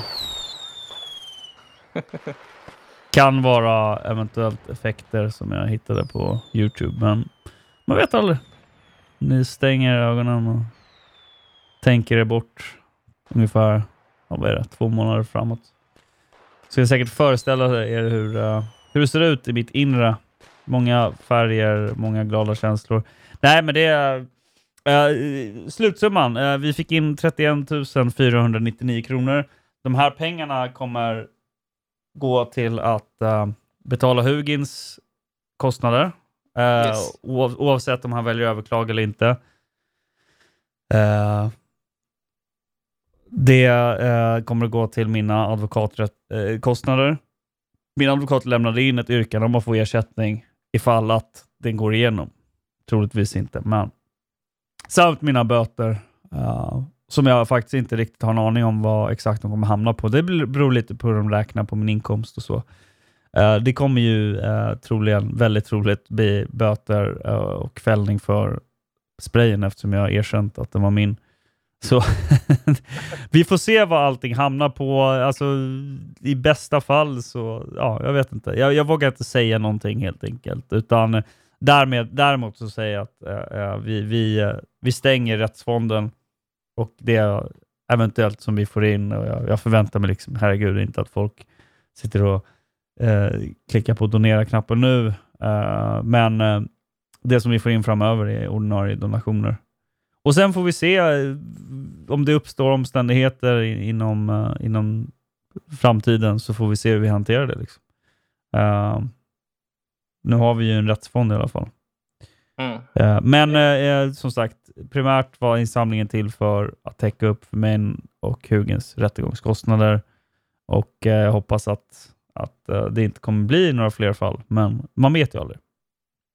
Eh, känns som så, att eh, målet, eh, målet uppnåtts tack vare våra otroligt eh, generösa lyssnare. Absolut. Och eh, ja, det är liksom det är andra gången sådär vi verkligen, eh, eller verkligen verkligen, men det är andra gången vi liksom skickar ut en förfrågan om, om folk kan donera lite grann och eh, de har ställt upp eh, över förväntan dessutom ska sägas. Så att eh, ja, vi är alla väldigt tacksamma. Det, det gör vårt lilla projekt mycket mer trivsamt att eh, fortsätta med. Vi är naturligtvis alla beredda på att ta konsekvenserna av vårt agerande. Med det sagt så är det naturligtvis inte kul och ägna tid, resurser, pengar, många i vår, i vår omedelbara närvaro som blir oroliga. Uh, det här är inga liksom, jättestora brott i sig, men alltså, ärligt talat, när vi pratade om Hugens anmälan först så föreställde vi oss fängelse. Så var det ju. liksom. Mm. Vi satt ju och planerade liksom, vem ska ta hand om hunden? Ska någon flytta in i lägenheten? Alltså det var ju lite på den nivån, att man utgår ifrån, eh, liksom, som den stoiker man är, utgår man ifrån det absolut värsta. Planerar Ja, man måste ju ha med det i kalkylen på något sätt eh, med tanke på att fängelse ingår i straffskalan. Så att man, det är ju inte så att eh, även om det känns osannolikt så kan man ju inte skriva bort det helt och hållet förrän domen väl har fallit faktiskt. Ja, så det, så det är som det är. Men eh, eh, det omedelbara hotet i alla fall, eh, eh, det ekonomiska, eh, den här typen av eh, krigföring som de för mot oss på alla plan. Vi, vi har åtminstone undanröjt ett av dem, hoppas jag. Jag hoppas att, eh, jag tror inte att det kommer, att mina, mina böter, som jag, som jag kommer få vissa böter, att de inte kommer att vara extremt mycket mer uppräknade än dina upp, mer uppräknade än vad dina böter är. Men vi får se. Eh, det, det beror på om staten vill statuera ett exempel eller inte. Ehm, jag vet inte, ska vi, eh, ska vi säga något mer om det eller ska vi gå vidare till systemkollapsen? Ja, vi kan väl gå vidare tycker jag. Yes. Och höra vad herr D har kokat ihop. Det ska du få göra nu. Jag är herr D och det här är veckans systemkollaps. Det amerikanska mellanårsvalet är nu avklarat. Det får väl dock sägas ha blivit någon form av antiklimax. Vill man vara negativ kan man fokusera på att Demokraterna tog en majoritet i representanthuset. Om man däremot gillar halvfulla glas så kan man glädja sig åt att Republikanerna ökar sin majoritet i senaten. Den så kallade blå vågen verkar alltså i det stora hela ha varit en fantasi från medierna och dess eh, ägare. Dessutom har en del conservatives i huset bytts ut mot MAGA-republikaner. Det senare verkar dessutom vara en allmän trend inom det republikanska partiet. Vissa så kallade never-trumpers har gjort avbön och vissa har gått över till demokraterna. Som i de flesta andra västländerna ser man alltså en ökad polarisering, vilket väl borgar för att vi må leva i intressanta tider. I anarkotyrannins clown-Sverige åtalas nu en 56-årig man för att han reagerat på en gruppvåldtäkt av en 13-årig flicka med citat “skicka ut varenda jävla somalier”. Slutcitat. Åklagaren vid Falu tingsrätt anser alltså att denna åsikt, uttryckt i affekt, är värd ett åtal för hets mot folkgrupp. Man undrar när vi ska hamna i en minority report situation där folk som i framtiden kan tänkas bli upprörda över gruppvåldtäkter sätts i fängelse i förebyggande syfte. Medan de faktiska gruppvåldtäktsmännen bjuds in att sova i batikhäxors sängar som brukligt är. Jag börjar fan hålla med den avdankade sångerskan Sinead O'Connor när hon säger att vita människor är vidriga. Ett folk med potential för det högsta, absolut. Men också för det lägsta och mest självutplånande. Föreningen Det Fria Sverige har varit i medierna sista veckan sedan det kommit fram var det hus som är tänkt att bli det första så kallade Svenskarnas hus finns. Nämligen i Elgarås i Töreboda kommun. Dan Eriksson fick möjlighet att uttala sig i föreningens namn i Sveriges Radio och lyckades bra med att förmedla en positiv bild av husköpet. Trots att lokalradionissarna försökte måla upp någon slags potentiell hotbild mot lokalsamhället. Det ska bli spännande att följa detta projekt framöver. Det är tänkt att den första sammankomsten i huset ska kunna äga rum i början på nästa år. På tal om detta vill jag skicka en shoutout till det lokala DFS-gänget som jag lunchade med i lördags. Vi ses snart igen. Det var allt för mig. Jag är herr D och det här var veckans systemkollaps. Ej, ej, ej.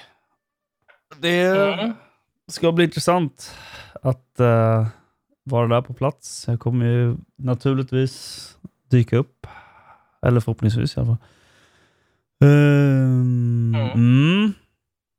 Den karamellen får vi väl suga på ett tag till. Ehm, Ja, det tror jag Faktiskt. nog. Men det, ja, vi lever som sagt i spännande tider just nu. Eller en spännande tidslinje kanske man ska säga. mm, det nuvarande året plus fem. Tre, fyra, fem. Jag vet inte riktigt var vi är någonstans. Ständig diskussion. Skulle kunna göra ett avsnitt om det också. Herregud alltså.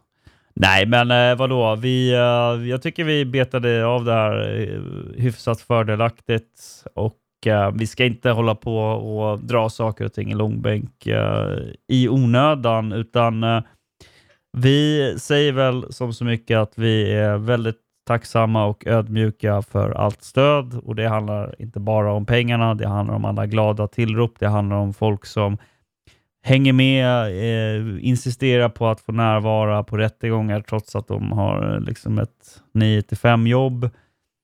Eh, alla eh, dunkningar i, i ryggen, alla RTs på Twitter, alla trevliga kommentarer och eh, den positiva energin som ni skickar våra vägar. Vi har alltid varit lite tydliga med att vi är lite Uh, jag skulle säga rödvinshöger, säger Gustav. Jag är inte så stort fan av rödvin, men vi, vi, vi flummar runt lite i vår lilla bubbla och vi testar olika saker. Vissa saker känns bra, andra mindre bra.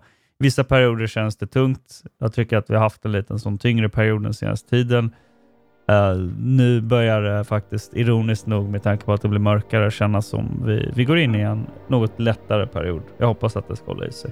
Så uh, tack uh, till alla från oss i Finspångspanelen. Jag var Chris. Gustav Och jag var giganten. också Chris. Sluta stampa inte på min, mitt outro här. Okej, jag... kör. jag var Chris. Gustav var giganten från Närke.